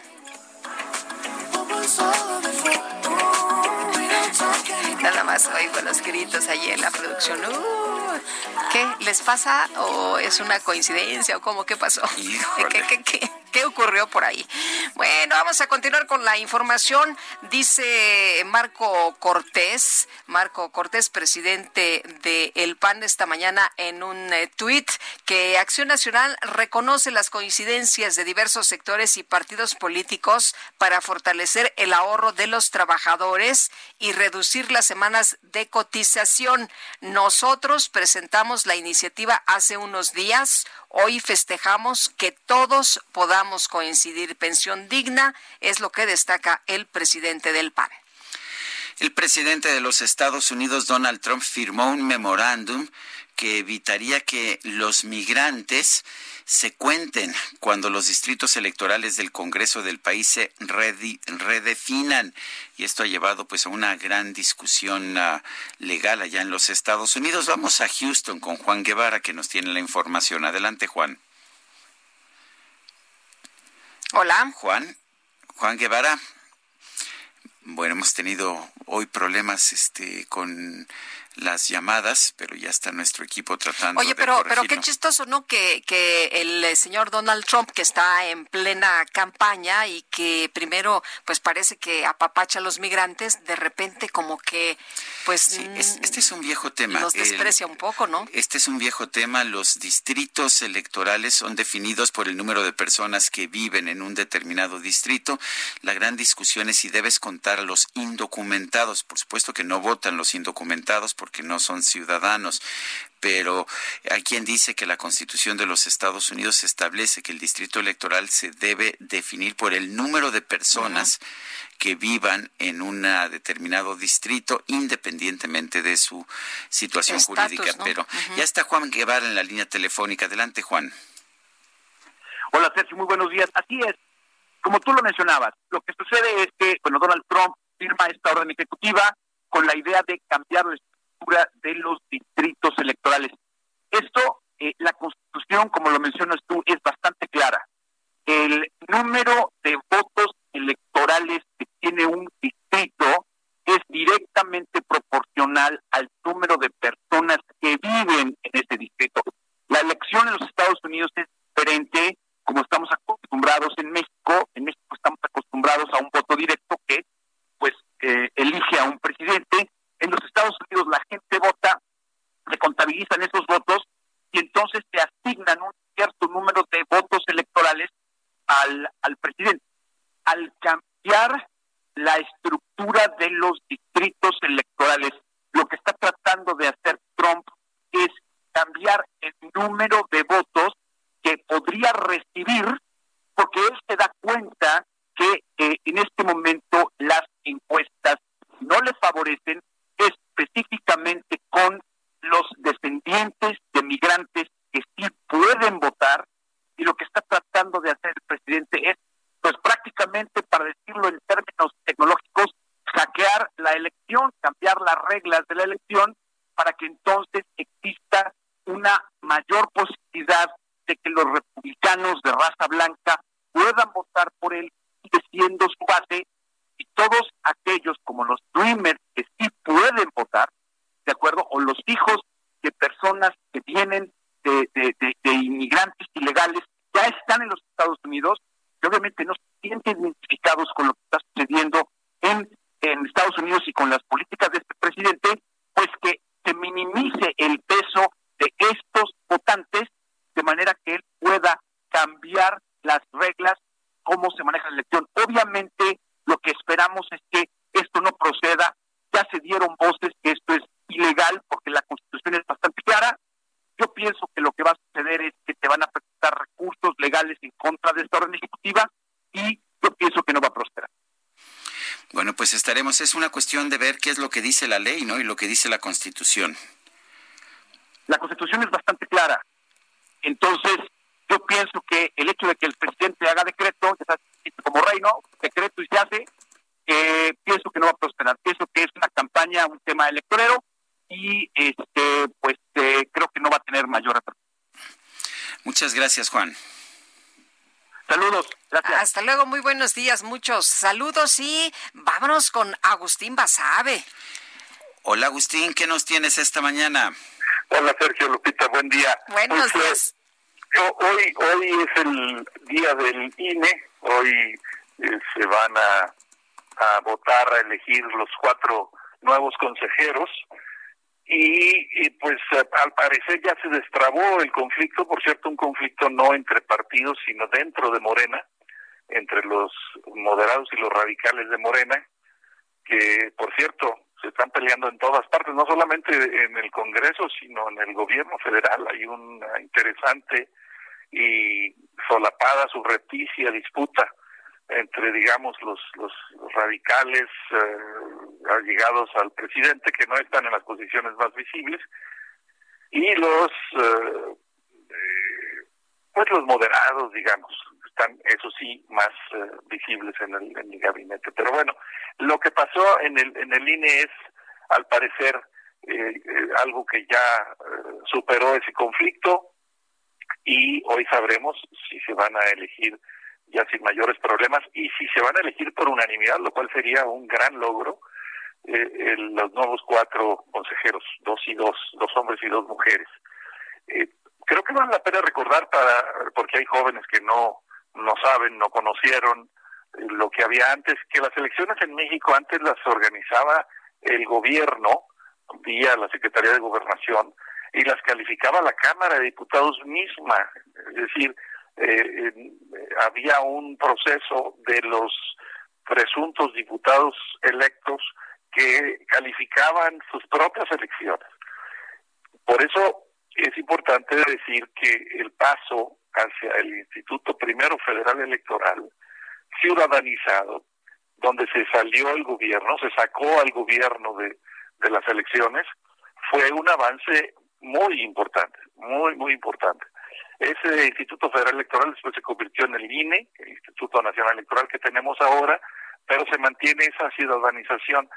Y, y lo digo, digo que es un avance democrático porque pues ahora resulta que todo lo que sea, decir antes eh, teníamos algo que hoy se está cuestionando o hay que defender alguna institución que surgió antes y que ahora está en riesgo, se dice que hay nostalgia por el pasado, que se quiere restaurar el viejo régimen. No, no se quiere restaurar ningún viejo régimen.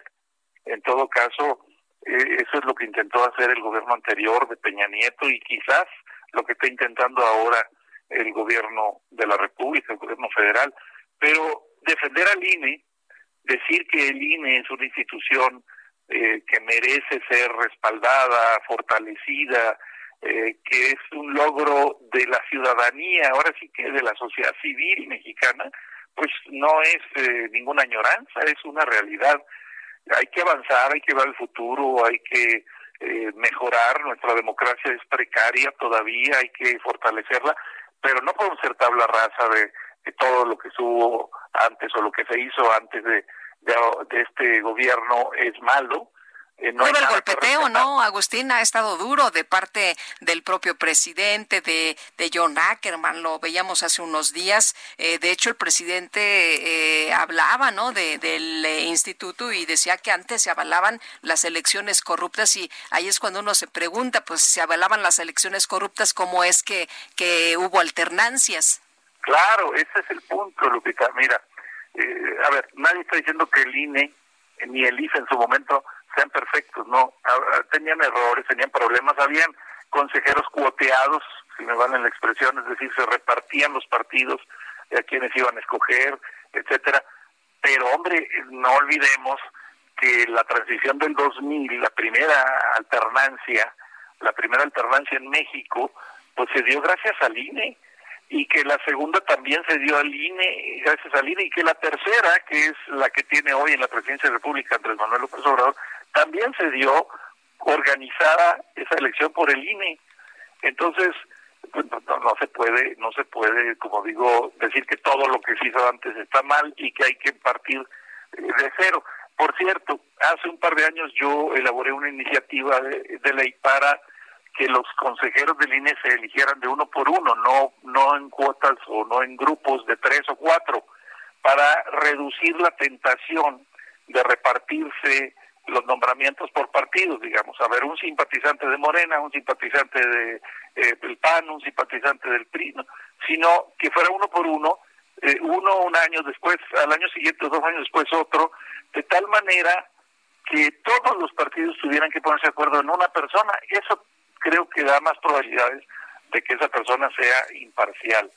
Eh, no se ha hecho, no mi iniciativa como que todas las que presenté las congeló el PRI en su momento, en la anterior legislatura, pero eh, lo que hoy parece darse es algo cercano a un consenso y viceversa sería una cosa de celebrar, algo que yo aplaudiría y creo que todos debemos aplaudir si se logra sacar por unanimidad eh, esa, ese conjunto de, cuatro conocidos. Además, recordemos una cosa, la imparcialidad en las elecciones no se da con la suma de parcialidades.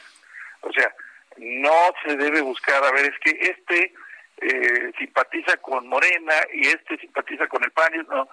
Y entonces como se suman todos y todos son de diferentes tendencias o, corrientes ideológicas, entonces vamos a lograr que sea el, Consejo General objetivo. Así, así no es. Todos tienen que ser personas sin eh, militancia, ni siquiera afiliación o simpatía partidista. Muy bien. Eh, eso es lo que hay que lograr y ojalá que hoy se logre. Yo hago votos porque salga todo bien y que se logre, si no el consenso, por lo menos una mayoría significativa con todos los partidos o muchos de los partidos de la Cámara, incluidos los de oposición. Agustín, muchas gracias. Muy buenos días. A contrario, buenos días, saludos eh, Sergio Lupita y al auditorio. Gracias, hasta luego. Bueno, ya tenemos el TEMEC, sin embargo, a quien dice que México está en desventaja porque no ha aprobado la ley federal de variedades vegetales. Vamos a conversar con el ingeniero Mario Puente Raya, director ejecutivo de la Asociación Mexicana de Semilleros, la AMSAC. Ingeniero Puente Raya, buenos días, gracias por tomar la llamada. Buen día, Sergio, Lupita. Hola, ¿qué tal? Espero que todos ustedes y su auditorio se encuentren muy bien de salud en tiempos inciertos. ¿Por, ¿Por qué es importante esta ley federal de variedades vegetales? Es importante, Sergio, porque pues México requiere un marco jurídico claro, robusto, para fomentar, para apoyar la investigación y el desarrollo de semillas mejoradas en México, semillas mejoradas que nos hagan más productivos, más competitivos y pues que nuestros agricultores tengan también esas herramientas que, disponen los agricultores en Estados Unidos, en Canadá, en los diferentes eh, países con los que México tiene tratados comerciales y que pues son un factor eh, relevante para poder eh, ser competitivos en, en este terreno internacional. Pero por el otro lado también para que aquí en México seamos más productivos, produzcamos más de los alimentos que consumimos y no dependamos de las importaciones como en muchos de los productos básicos que hoy día pues estamos importando de, del extranjero y nos genera pues esta dependencia alimentaria que, hemos comentado eh, a través del Consejo Nacional Agropecuario y otros eh, sectores productivos que podríamos eh, apoyar mejorar mucho la producción aquí en México, teniendo marcos jurídicos adecuados, políticas públicas enfocadas a la productividad y a la competitividad para que eh, pues no seamos dependientes del extranjero. Sergio. E, ingeniero, ¿cuál es la diferencia de lo que teníamos antes con el Tratado de Libre Comercio y ahora con el TEMEC? ¿Estamos en las mismas condiciones? ¿Estábamos mejor antes? Bueno, en el caso de, del, que nos ocupa de la ley de variedades vegetales y, el uso de semillas mejoradas, digamos que la ley que tenemos actualmente pues tiene más de 20 años que se publicó, eh, fue de las leyes que se promulgaron aquí en México cuando entró en vigencia el Telecán. Eh, eh, sin embargo, pues las condiciones que teníamos en, en aquellos tiempos comparadas con la de hoy son muy diferentes y necesitamos que esa legislación se, se actualice, se armonice con los principios internacionales y que eh, con, con, esa base jurídica pues pueda haber más inversión en la, en la, investigación y desarrollo y con ello pues mayor participación en, el mercado.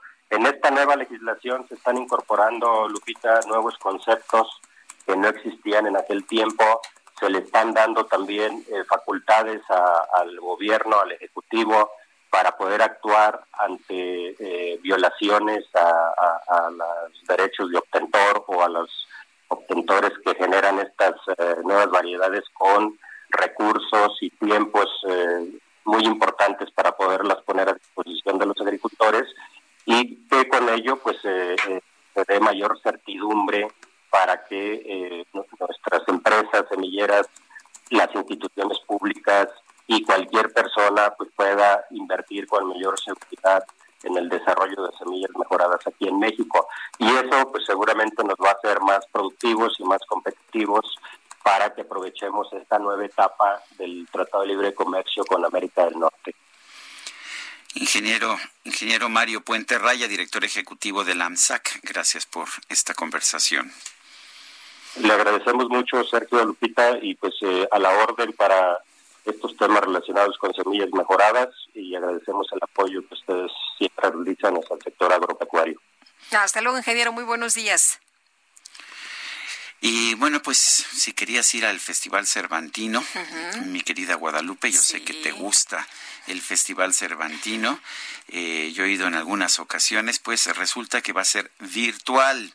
Se va a llevar a cabo como, como estaba programado del 14 al 18 de octubre, con solamente cinco días de actividades pero va a ser en formato digital. Ah, qué caray. no es lo mismo, mi querido Sergio, no es lo mismo es ah, lo que señala Mariana Aymerich, directora general de este encuentro. Dice, la pandemia vivida a escala global abrió nuevas oportunidades para explorar formatos adaptados a nuestra realidad, no solo trasladar las expresiones eh, culturales a la pantalla, sino ajustar los recursos digitales a las necesidades de las expresiones artísticas y sus creadoras, es lo que nos dice, lo que dice Mariana Aymerich, directora general del Festival Internacional Cervantino. Bueno, pues eh, para, ay, para la otra, ¿no? Iremos a lo mejor hasta juntos, caminaremos en esos callejoncitos y te encontrarás, pues, eh, diversos espectáculos. Ah, sí. Y podríamos, este, podría yo llevarte a pasear por el, por el callejón del beso. Ah, si cabemos, sí, porque después de la pandemia, quién sabe. Ah, bueno. Son las nueve con diecinueve minutos. Y vámonos con Alan Rodríguez. Alan, ¿qué tal? Muy buenos días. Lupita Sergio, muy buenos días. Continuamos en el primer cuadro de la capital y en estos momentos se está esperando el arribo de dos manifestaciones.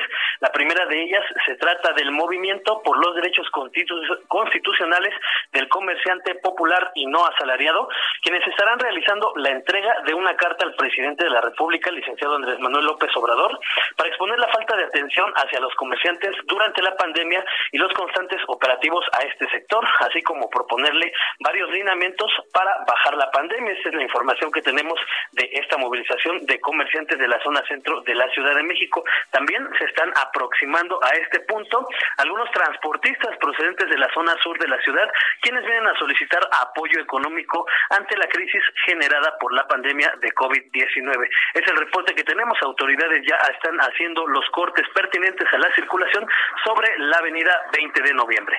Muy bien, Alan, muchas gracias. Excelente día. Y vamos ahora con Gerardo Galicia, también en las calles de la Ciudad de México. Adelante, Gerardo. Así es, Sergio Lupita, excelente mañana, zona sur de la capital. Y ya lo mencionaba mi compañero Alan, la caravana de transportistas ya llegó hasta prácticamente el Zócalo de la Ciudad de México. Utilizaron la casa de Tlalpan para poder realizar esta movilización, pero eh, fueron por lo menos nueve vehículos los que utilizaron, avanzaron bastante rápido, así que realmente no tuvimos gran afectación en la casa de Tlalpan. De momento está completamente saturada de vehículos. El avance que van a encontrar sobre Tlalpan de División del Norte Pequeña que es eh, cercano a los 50 kilómetros por hora, únicamente hay que manejar con mucha precaución. Y en el sentido opuesto ya fue reparada la fuga que se ubicaba en la estación del, a las afueras de la estación del Metro General Anaya, una fuga de agua, ya solo faltan obras de repavimentación o bacheo, pero ya se puede avanzar de manera rápida hacia el sur de la capital si utilizan esta importante arteria. Y por lo pronto, el reporte. Muy bien. Muchas gracias, Gerardo.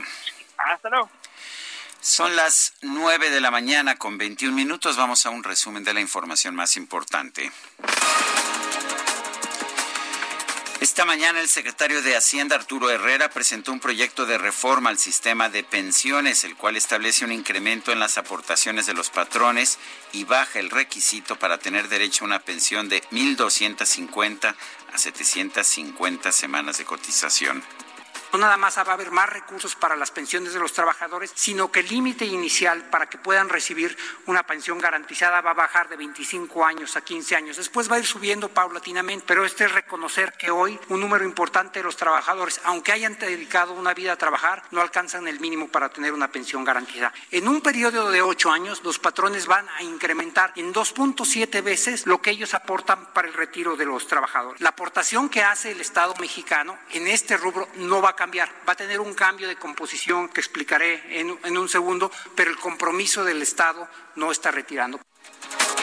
Por su parte, el presidente López Obrador destacó el trabajo de Carlos Salazar Lomelín, dirigente del Consejo Coordinador Empresarial. Ahora sí. Ahora sí, mi querido Sergio, para lograr un consenso entre los representantes del sector privado a fin de mejorar las condiciones de retiro de los trabajadores buscó convencer a miembros del sector empresarial fue precisamente Carlos Lomelí, que está aquí con nosotros. Porque si se trata de poner estrellitas, yo diría que le correspondería, antes que a nadie, la realización de esta nueva propuesta de reforma, porque él ha venido haciendo labor, trabajando durante un año. Incluso hemos tenido diferencias en los últimos tiempos, nos distanciamos por la sana distancia, sí. Es público y notorio, y sin embargo, él continuó trabajando. Bueno, no vaya usted a creer otra cosa, se distanciaron por la sana distancia, pero ya le puso estrellita. El vicecoordinador de Morena en el Congreso Capitalino, José Luis Rodríguez, retiró una de las dos propuestas de su, de su bancada para frenar el servicio de hospedaje temporal a través de plataformas digitales. Y luego de que el gobierno de los Estados Unidos ordenó a China cerrar su consulado en Houston, medios locales reportaron que algunos diplomáticos chinos fueron vistos quemando documentos antes de abandonar las instalaciones.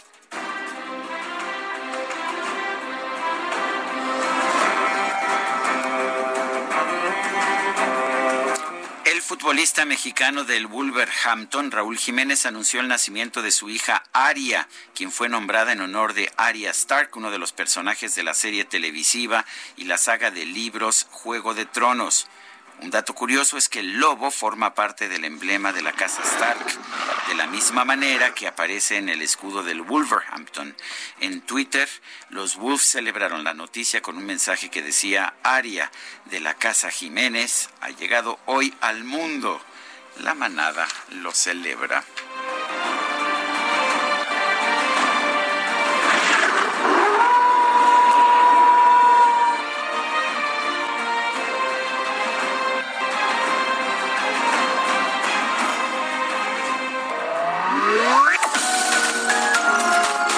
Sarmiento y Lupita Juárez quieren conocer tu opinión, tus comentarios o simplemente envía un saludo para ser más cálida esta mañana.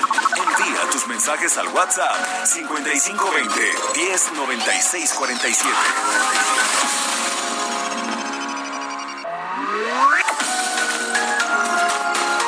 Continuamos con Sergio Sarmiento y Lupita Juárez por El Heraldo Radio.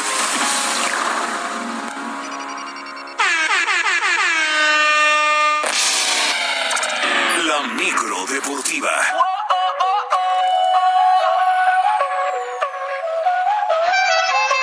Báilame como si fuera la última vez y enséñame ese pasito que no sé, un besito bien suavecito, bebé. Taqui taqui, taqui taqui rumba. Y ya llegó la micro deportiva. Hombre, qué puntual. Ahí está, ahí está el sonido característico. Julio Romero, ¿cómo te va? Muy buenos días. ¿Cómo estás, Lupita? Buenos días, amigos del auditorio. Qué placer saludarles. Vámonos con la información deportiva. Esta micro que no encontró tráfico el día de hoy. Y llegamos puntuales a la base para transportar a todos nuestros amigos.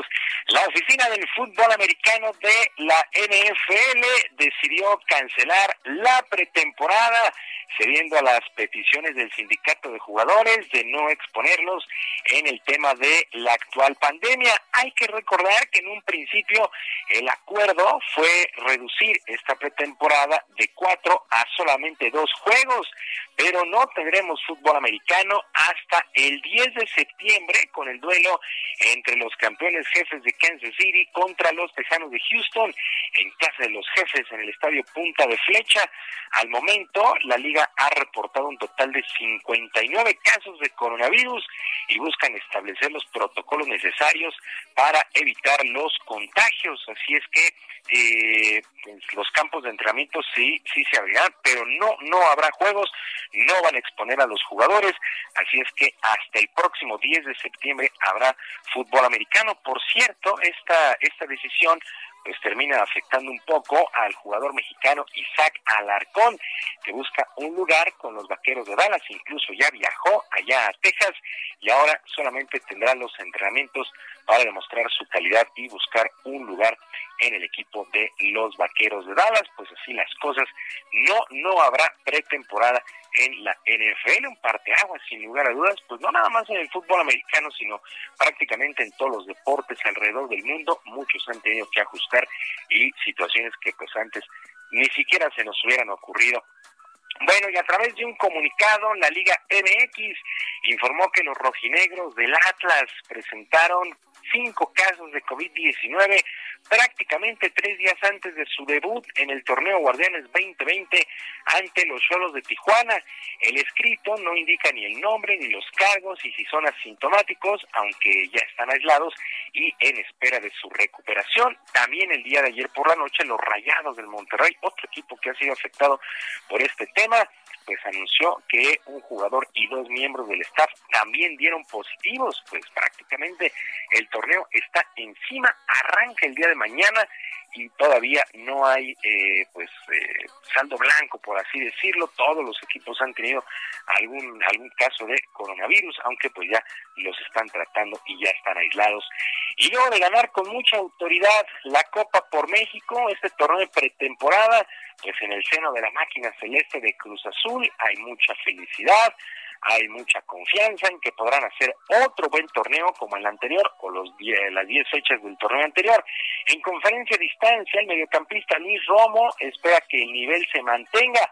Son 15 juegos consecutivos sin conocer la derrota bajo las órdenes del técnico Robert Dante Siboldi. Escuchamos al mediocampista de Cruz Azul, Luis Romo.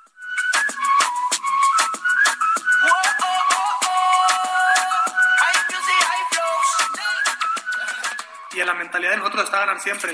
Nos fuimos abajo en el marcador y, siempre tenemos claro que queremos ganar. Esa es la mentalidad del equipo. No te puedo asegurar ni le voy a decir a la afición que vamos a ganar todos los partidos, pero de que vamos a salir a ganar todos los partidos, vamos a salir. Así estamos mucho más cerca de, de conseguir el objetivo y esa es la confianza con la que está el grupo y yo creo que ese es el factor principal por el que vamos en esa racha tan positiva. Bueno, jugadores, aficionados en Cruz Azul están muy ilusionados. Hicieron un muy buen torneo a principio de año. En 10 jornadas, pues terminaron como líderes generales. Ahí se suspendió la campaña. Ahora arrancan en esta Copa Copa por México, este torneo de pretemporada, jugando bien, goleando, viniendo de atrás, reaccionando. Y así esperan que sea todo, todo el torneo. La verdad es que sí, sí, Cruz Azul es un serio candidato al título. Y el esloveno Alexander Seferin, presidente de la UEFA, ratificó que el regreso a las competencias será a puerta cerrada, sin público, por lo menos hasta nuevo aviso. Seferin aceptó que ha trabajado bajo mucha presión, pero destacó la autonomía y liderazgo del organismo, de la UEFA, mientras que eh, agradece también a todas las ligas el haber acelerado sus campañas para regresar por lo menos a lo que será la Champions y la Europa El próximo mes de agosto. La Champions, hay que recordarlo, sus etapas finales las disputará a un solo juego en Lisboa, en Portugal. Y el Consejo Mundial de Boxeo anunció una cartelera puerta cerrada para el próximo 14 de agosto, que estará encabezada por dos peleadores mexicanos que dejaron huella Humberto La Chiquita González estará midiendo a Daniel Zaragoza, salen del retiro para una exhibición. El combate será en el Estado de México con todas las medidas de sanidad. El promotor Humberto González, además hijo de La Chiquita, dio detalles de esta pelea que tiene como objetivo reactivar el mundo del boxeo. me tiraría en el otra no tenía, dije, pero necesitamos un boom, necesitamos que la gente nos voltee a ver, necesitamos que ahorita que no hay actividad boxística, pues nos volteen a ver. Y es por eso que yo le propuse a mi papá, ahorita que está encerrado y que está en cuarentena y que está entrenando a tope, le dije, pues mejor vamos a ponerte los guantes y, este, y lo hacemos con otra leyenda de boxeo. Dije, tiene que ser un salón de la fama para que pueda esto valer la pena. En ese inmediatamente le marqué al campeón Daniel y lo primero que me dijo fue, prepara bien a tu boxeador porque lo voy a retirar.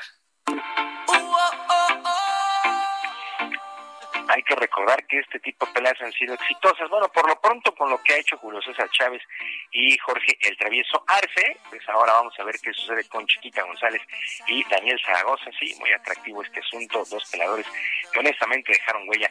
Y la NBA presentó la duela en donde se disputarán sus juegos en la reanudación de la temporada el próximo 30 de julio en la llamada burbuja allá en Orlando, Florida. En el rectángulo se puede leer la frase Black Lives Matter la vida, las vidas negras importan en una clara alusión al movimiento social que pide la igualdad allá en los Estados Unidos. Además, en una de las bandas se colocarán sillas plegables para los jugadores con suficiente distancia, lo mismo que el área para prensa que tendrá paneles plegables. Se piensa también en una zona donde habrá fotografías de aficionados comunes de los distintos equipos en sus distintas arenas, así es que prácticamente lista la NBA para regresar a la actividad el próximo día 30 de julio. Lupita, amigos del auditorio, la información deportiva este miércoles, por supuesto que sea un gran día, un abrazo a la distancia y recuerde, recuerde toda la música o lo que usted quiera comentarnos vía Twitter en arroba jromerohb en arroba jromerohb. Ahí los estamos siguiendo muy de cerca. Ahí platicamos de todo lo que pasa en el mundo del deporte, la música y todo lo que usted quiera platicar. Lupita, la información el día de hoy. Muy bien, muchas gracias, Julio. Muy buenos días. Buenos días. Hasta luego, Julio Romero. Ya son las 9 de la mañana con 38 minutos. Y bueno, el pasado 2 de julio, el Heraldo de México informó que el aumento de tarifas de los ferries a Cozumel provocó la molestia de autoridades y de usuarios de este transporte que pidieron a los secretarios de la Secretaría de Comunicaciones, Javier Jiménez Espriu, y de Turismo, Miguel Torruco, pues que revisaran este tema. Un viaje redondo. ¿Sabe usted cuánto cuesta? 500 pesos por persona, imagínense nada más. Además, se documentó que la sobreventa de boletos de ultramar ocasiona pues ya sabe usted, aglomeraciones, riesgo para la salud en momentos de pandemia, donde se supone pues debemos tener nuestra sana distancia. Bueno, resulta, resulta que pues eh, eh, los usuarios se quitan el cubrebocas en los traslados y en el caso de las islas de Cozumel e Isla Mujeres, este servicio es el principal medio de transporte a la parte continental de Quintana Roo, según la información de la Administración Portuaria Integral Local, en 2019 los traslados mediante el transporte marítimo de pasajeros hacia Cozumel e Isla Mujeres fueron cercanos a los 5 millones de tickets. No hay otra manera de transportarse. Imagínese usted, de a 500 pesos el traslado, pues no, no se vale. Y vamos ahora con otra información, información relevante. Fíjese usted que hubo un operativo de búsqueda de un bebé indígena que desapareció a finales de junio, esto en un mercado Vamos a platicar con eh, Jorge Yavén Abarca, él es fiscal general de Chiapas, porque resulta que en medio de este operativo descubrieron una red de trata de personas. Señor fiscal, gracias por conversar con nosotros esta mañana. Muy buenos días. Gracias, Lupita. Muy buenos días. Un saludo a ti y a toda tu audiencia. Muchas gracias. Oiga, pues eh, cuéntenos qué eh, hasta este momento, qué información tenemos. Empieza este operativo por la búsqueda de un bebé indígena. Dice su mamá que ella estaba vendiendo sus verduras allá en el mercado. Llega una niña de 11 años. ¿Y qué pasa? Eh, ¿Esta es la niña que sustrae al menor? O cuéntenos, señor fiscal, hasta este momento y hasta donde se pueda por motivo de la Secrecía de las Investigaciones.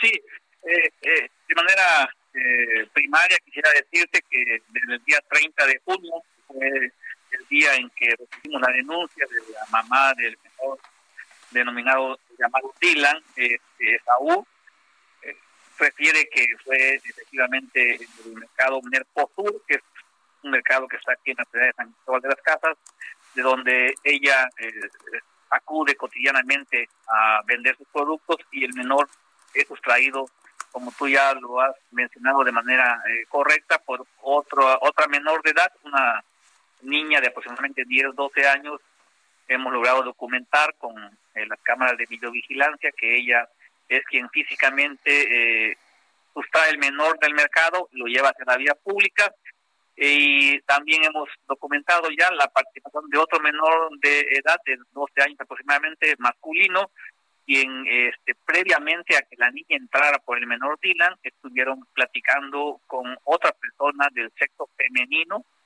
que también ya estamos eh, logrando su identificación plena para poder dar a conocer a la opinión pública este dato muy relevante. Nosotros hicimos actos de investigación para poder eh, localizar a estos dos menores. Ubicamos un mueble en el barrio de Tlaxcala, ahí en San Cristóbal, solicitó la intervención de un juez para que nos otorgara una orden de cateo. Hicimos eh, eh, la ejecución de esta orden judicial y eh, encontramos allí de manera muy deplorable hacinados a 23 menores de edad, dentro de edades de, desde 3 meses hasta 15 años, de diferentes edades, encontraban en condiciones, este, la verdad, de hacinamiento, eh, violencia, desnutrición. Ya de manera inmediata tuvo conocimiento la Procuraduría de la Defensa del Menor y la Familia del DIF aquí en el estado de Chiapas, quienes están eh, trabajando con ellos para una contención emocional, están checando también el tema de su salud y logramos detener a tres personas del sexo femenino que están vinculadas ya a proceso y que están siendo eh, están enfrentando un juicio por el delito de trata de personas en su modalidad de trabajo forzados. Eh, tenemos información que esto es una red eh, familiar, porque son varias hermanas, eh, esposos, sobrinas, que se dedican precisamente a explotar a menores, dando la violencia, les piden una cuota diaria para que puedan salir a vender a, a vender productos a las calles, regresar con la cuota sino eh, son castigados los menores según recibieron ellos mismos a través de las entrevistas que, hicimos con el apoyo de psicólogas especializadas. La verdad que es un tema que está eh, dando mucho de qué hablar, vamos a seguir investigando nosotros. ¿Podría haber más personas involucradas aparte de estas tres mujeres detenidas? Sí, sí, sin duda refieren los menores que hay eh, otras personas, nos dan nombres, este, solamente a veces nombres, la tía Ofelia, la tía Josefa, o sea, dan nombres de otras femeninas quienes también llegaban a la casa, que también dicen ellas que hay más niños, que tenían más niños que ya no están ahí en la casa. Entonces creemos que esta red de, de tratantes de personas que estamos ahorita investigando eh, nos va a dar información sobre todo las detenidas este, relevante para poder eh, dar con el paradero del niño Dylan, que esperemos que sea muy, muy pronto. Pues la madre está muy desesperada. De hecho, está aquí en la mañana. Uno de nuestros compañeros reporteros hablaba con ella y tiene mucha confianza en que, pues, ustedes den con el paradero de este de este menor. Está aquí eh, esperanzada que el presidente la reciba. Así es, digo, tenemos la comunicación con ella de manera directa desde el momento de la denuncia, se le ha otorgado todas las facilidades para que coadyuve con la investigación, se le ha también atendido de manera psicológica eh, a través de un, un tema de contención emocional, sabemos lo que está viviendo con la, eh, bueno, no, no puede ver a su hijo, a su menor hijo, pero estamos en comunicación constante con ella, ayer hablamos también con ella, le dimos los avances de la investigación, y este, quedamos de vernos en, cuanto regrese de la Ciudad de México para poder continuar eh, con eh, la coadyuvancia que ella está teniendo con la fiscalía. Nosotros no hemos estimado recursos, ni humano, ni material, desde que conocimos esta denuncia para dar con el paradero del niño eh, Dylan. Vamos a seguir haciendo todos los actos de investigación y todo el esfuerzo necesario para encontrarlo lo más pronto posible. Ahora, ¿qué pasa con los niños que ustedes rescataron? Eh, ¿Ya se han presentado familiares, padres, eh, eh, personas que reclamen a, estos niños? Hasta este momento no. las tres personas detenidas están vinculadas al proceso. Únicamente lograron acreditar el parentesco de tres menores. Son dos lactantes, que son menores de, un año que todavía están este, siendo amamantados por su madre.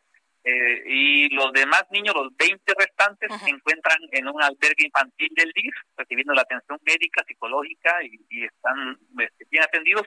No ha llegado todavía hasta este momento ninguna persona para poder acreditar algún parentesco eh, con ellos. Eh, vamos nosotros en los próximos días a iniciar una campaña de difusión con los niños para que si alguna familia, alguna madre, algún padre tenga algún derecho de parentesco eh, para que pueda acudir con nosotros y podamos reintegrarlo nuevamente a su seno familiar a cada uno de ellos.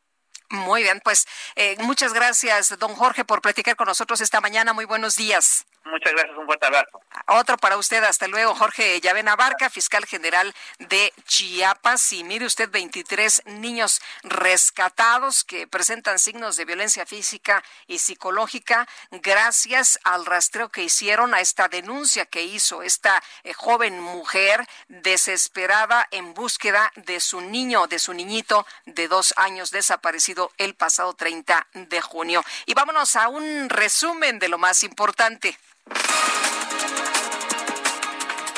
En su conferencia de prensa mañanera, el presidente López Obrador confirmó que esta tarde va a llegar a México el avión presidencial. Sin embargo, aseguró que la oferta de compra sigue en pie y ya hasta se recibió un anticipo. Y por otro lado, el presidente confirmó que la Secretaría de Comunicaciones y Transportes no está de acuerdo con que la Secretaría de Marina se haga cargo de las aduanas y los puertos del país, pero expresó confianza en que se va a resolver esta discrepancia. Incluso se llegó a decir que se había presentado la renuncia del secretario de Transportes precisamente por este tema.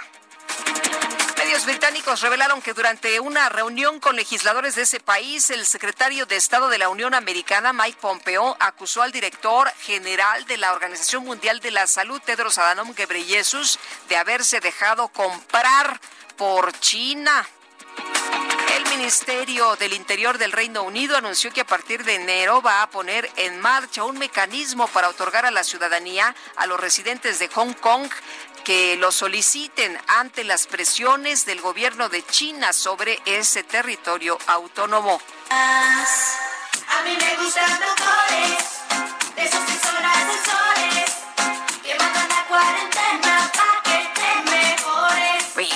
Bueno, bueno, ¿qué pasó? Le comento que ante la reapertura de actividades económicas en Nuevo León, un restaurante de la ciudad de Monterrey llamado Los Frijoles instrumentó una estrategia para que los comensales respeten la sana distancia al interior del establecimiento. ¿Y en qué consiste?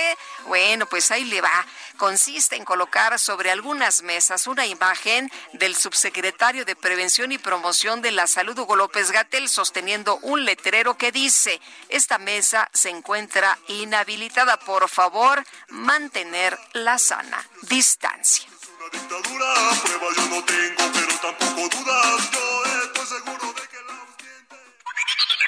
Acompaña a la chef Ana Martorell a descubrir el secreto para encontrar el sabor imposible que obsesiona.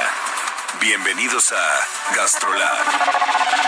Sergio Sarmiento y Lupita Juárez. Ay, el momento delicioso de este espacio con Ana Martorelli, la verdad ya se me antojó. ¿Cómo te va? Muy buenos días. ¿Cómo estás, Lupita? ¿Eres amante del helado? Me fascina, me fascina de todos los sabores, ya sabes, hasta el de chicharrón. ese es más bueno. ¿Qué tal? Lupita, ¿de agua o de leche? Y los dos, los dos me encantan. Los dos. Sí. Pues les quiero contar hoy la historia detrás del helado. Fíjense, El helado es una de esas preparaciones que encontramos alrededor de todo el mundo.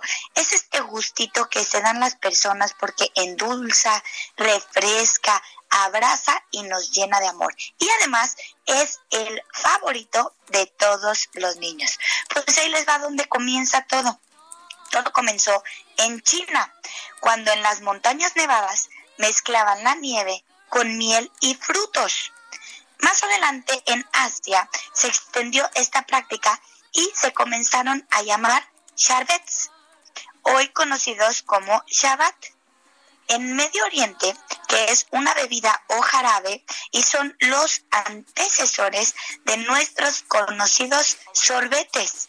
Imagínense, por favor, la aventura que era conservar un helado en esas épocas sin nuestros queridos congeladores que tenemos hoy en día y que debemos apreciar.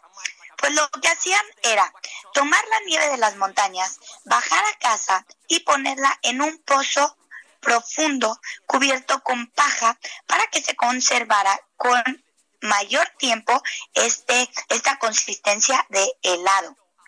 Esto servía para, bueno, pues comerte el, los charbets un poco después de haber bajado de la montaña. Luego aparece el helado con leche.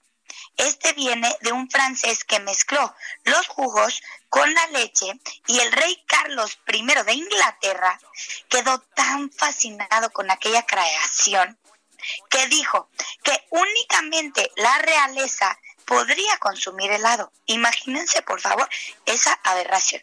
En los años 1600 nace el café Procopio, abierto por un italiano de nombre Procopio, en donde se servía, además de cafés, helados. De aquí es de donde se volvió muy popular el helado, extendiéndose ya estos carritos típicos ambulantes por toda Europa. Y en los años 1700 cruza el Atlántico y llega a Estados Unidos. El helado es tan fácil de hacer en casa. Te invito a intentarlo. Congela fruta, mételo en una licuadora con un poco de leche y de verdad te va a quedar, no a lo mejor como los, los que venden en la calle, pero si lo quieres hacer en este momento, incursiona, pone un poquito de azúcar y bueno, la verdad es que con paciencia, con amor, con entrega y practicando todo es posible y todo sale. Lupita, te invito a hacer tu helado favorito en casa, pero padre la historia, ¿no, Lupita? Está padrísima. Oye, y, aquí en Tulyehualco, la verdad es que nos sorprenden con los helados que hacen, ¿no? De tequila, de hojas de rosa, de chicharrón, de no sé qué tantos sabores, pero mi favorito, mi favorito, bueno, tengo varios, pero uno de mis favoritos es el de limón de agua y el de fresas con, ese sí que es con, con lechita.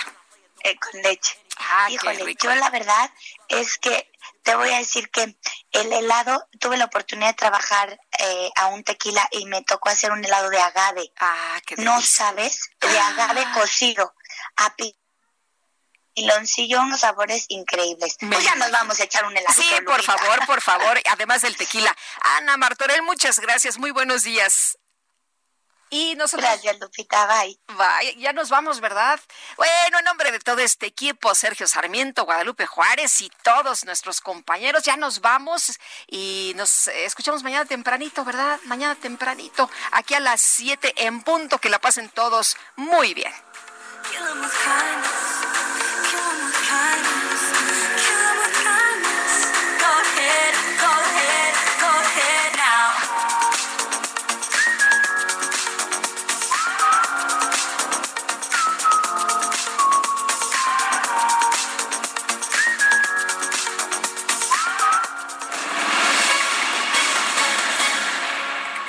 Heraldo Media Group presentó Sergio Sarmiento y Lupita Juárez por El Heraldo Radio.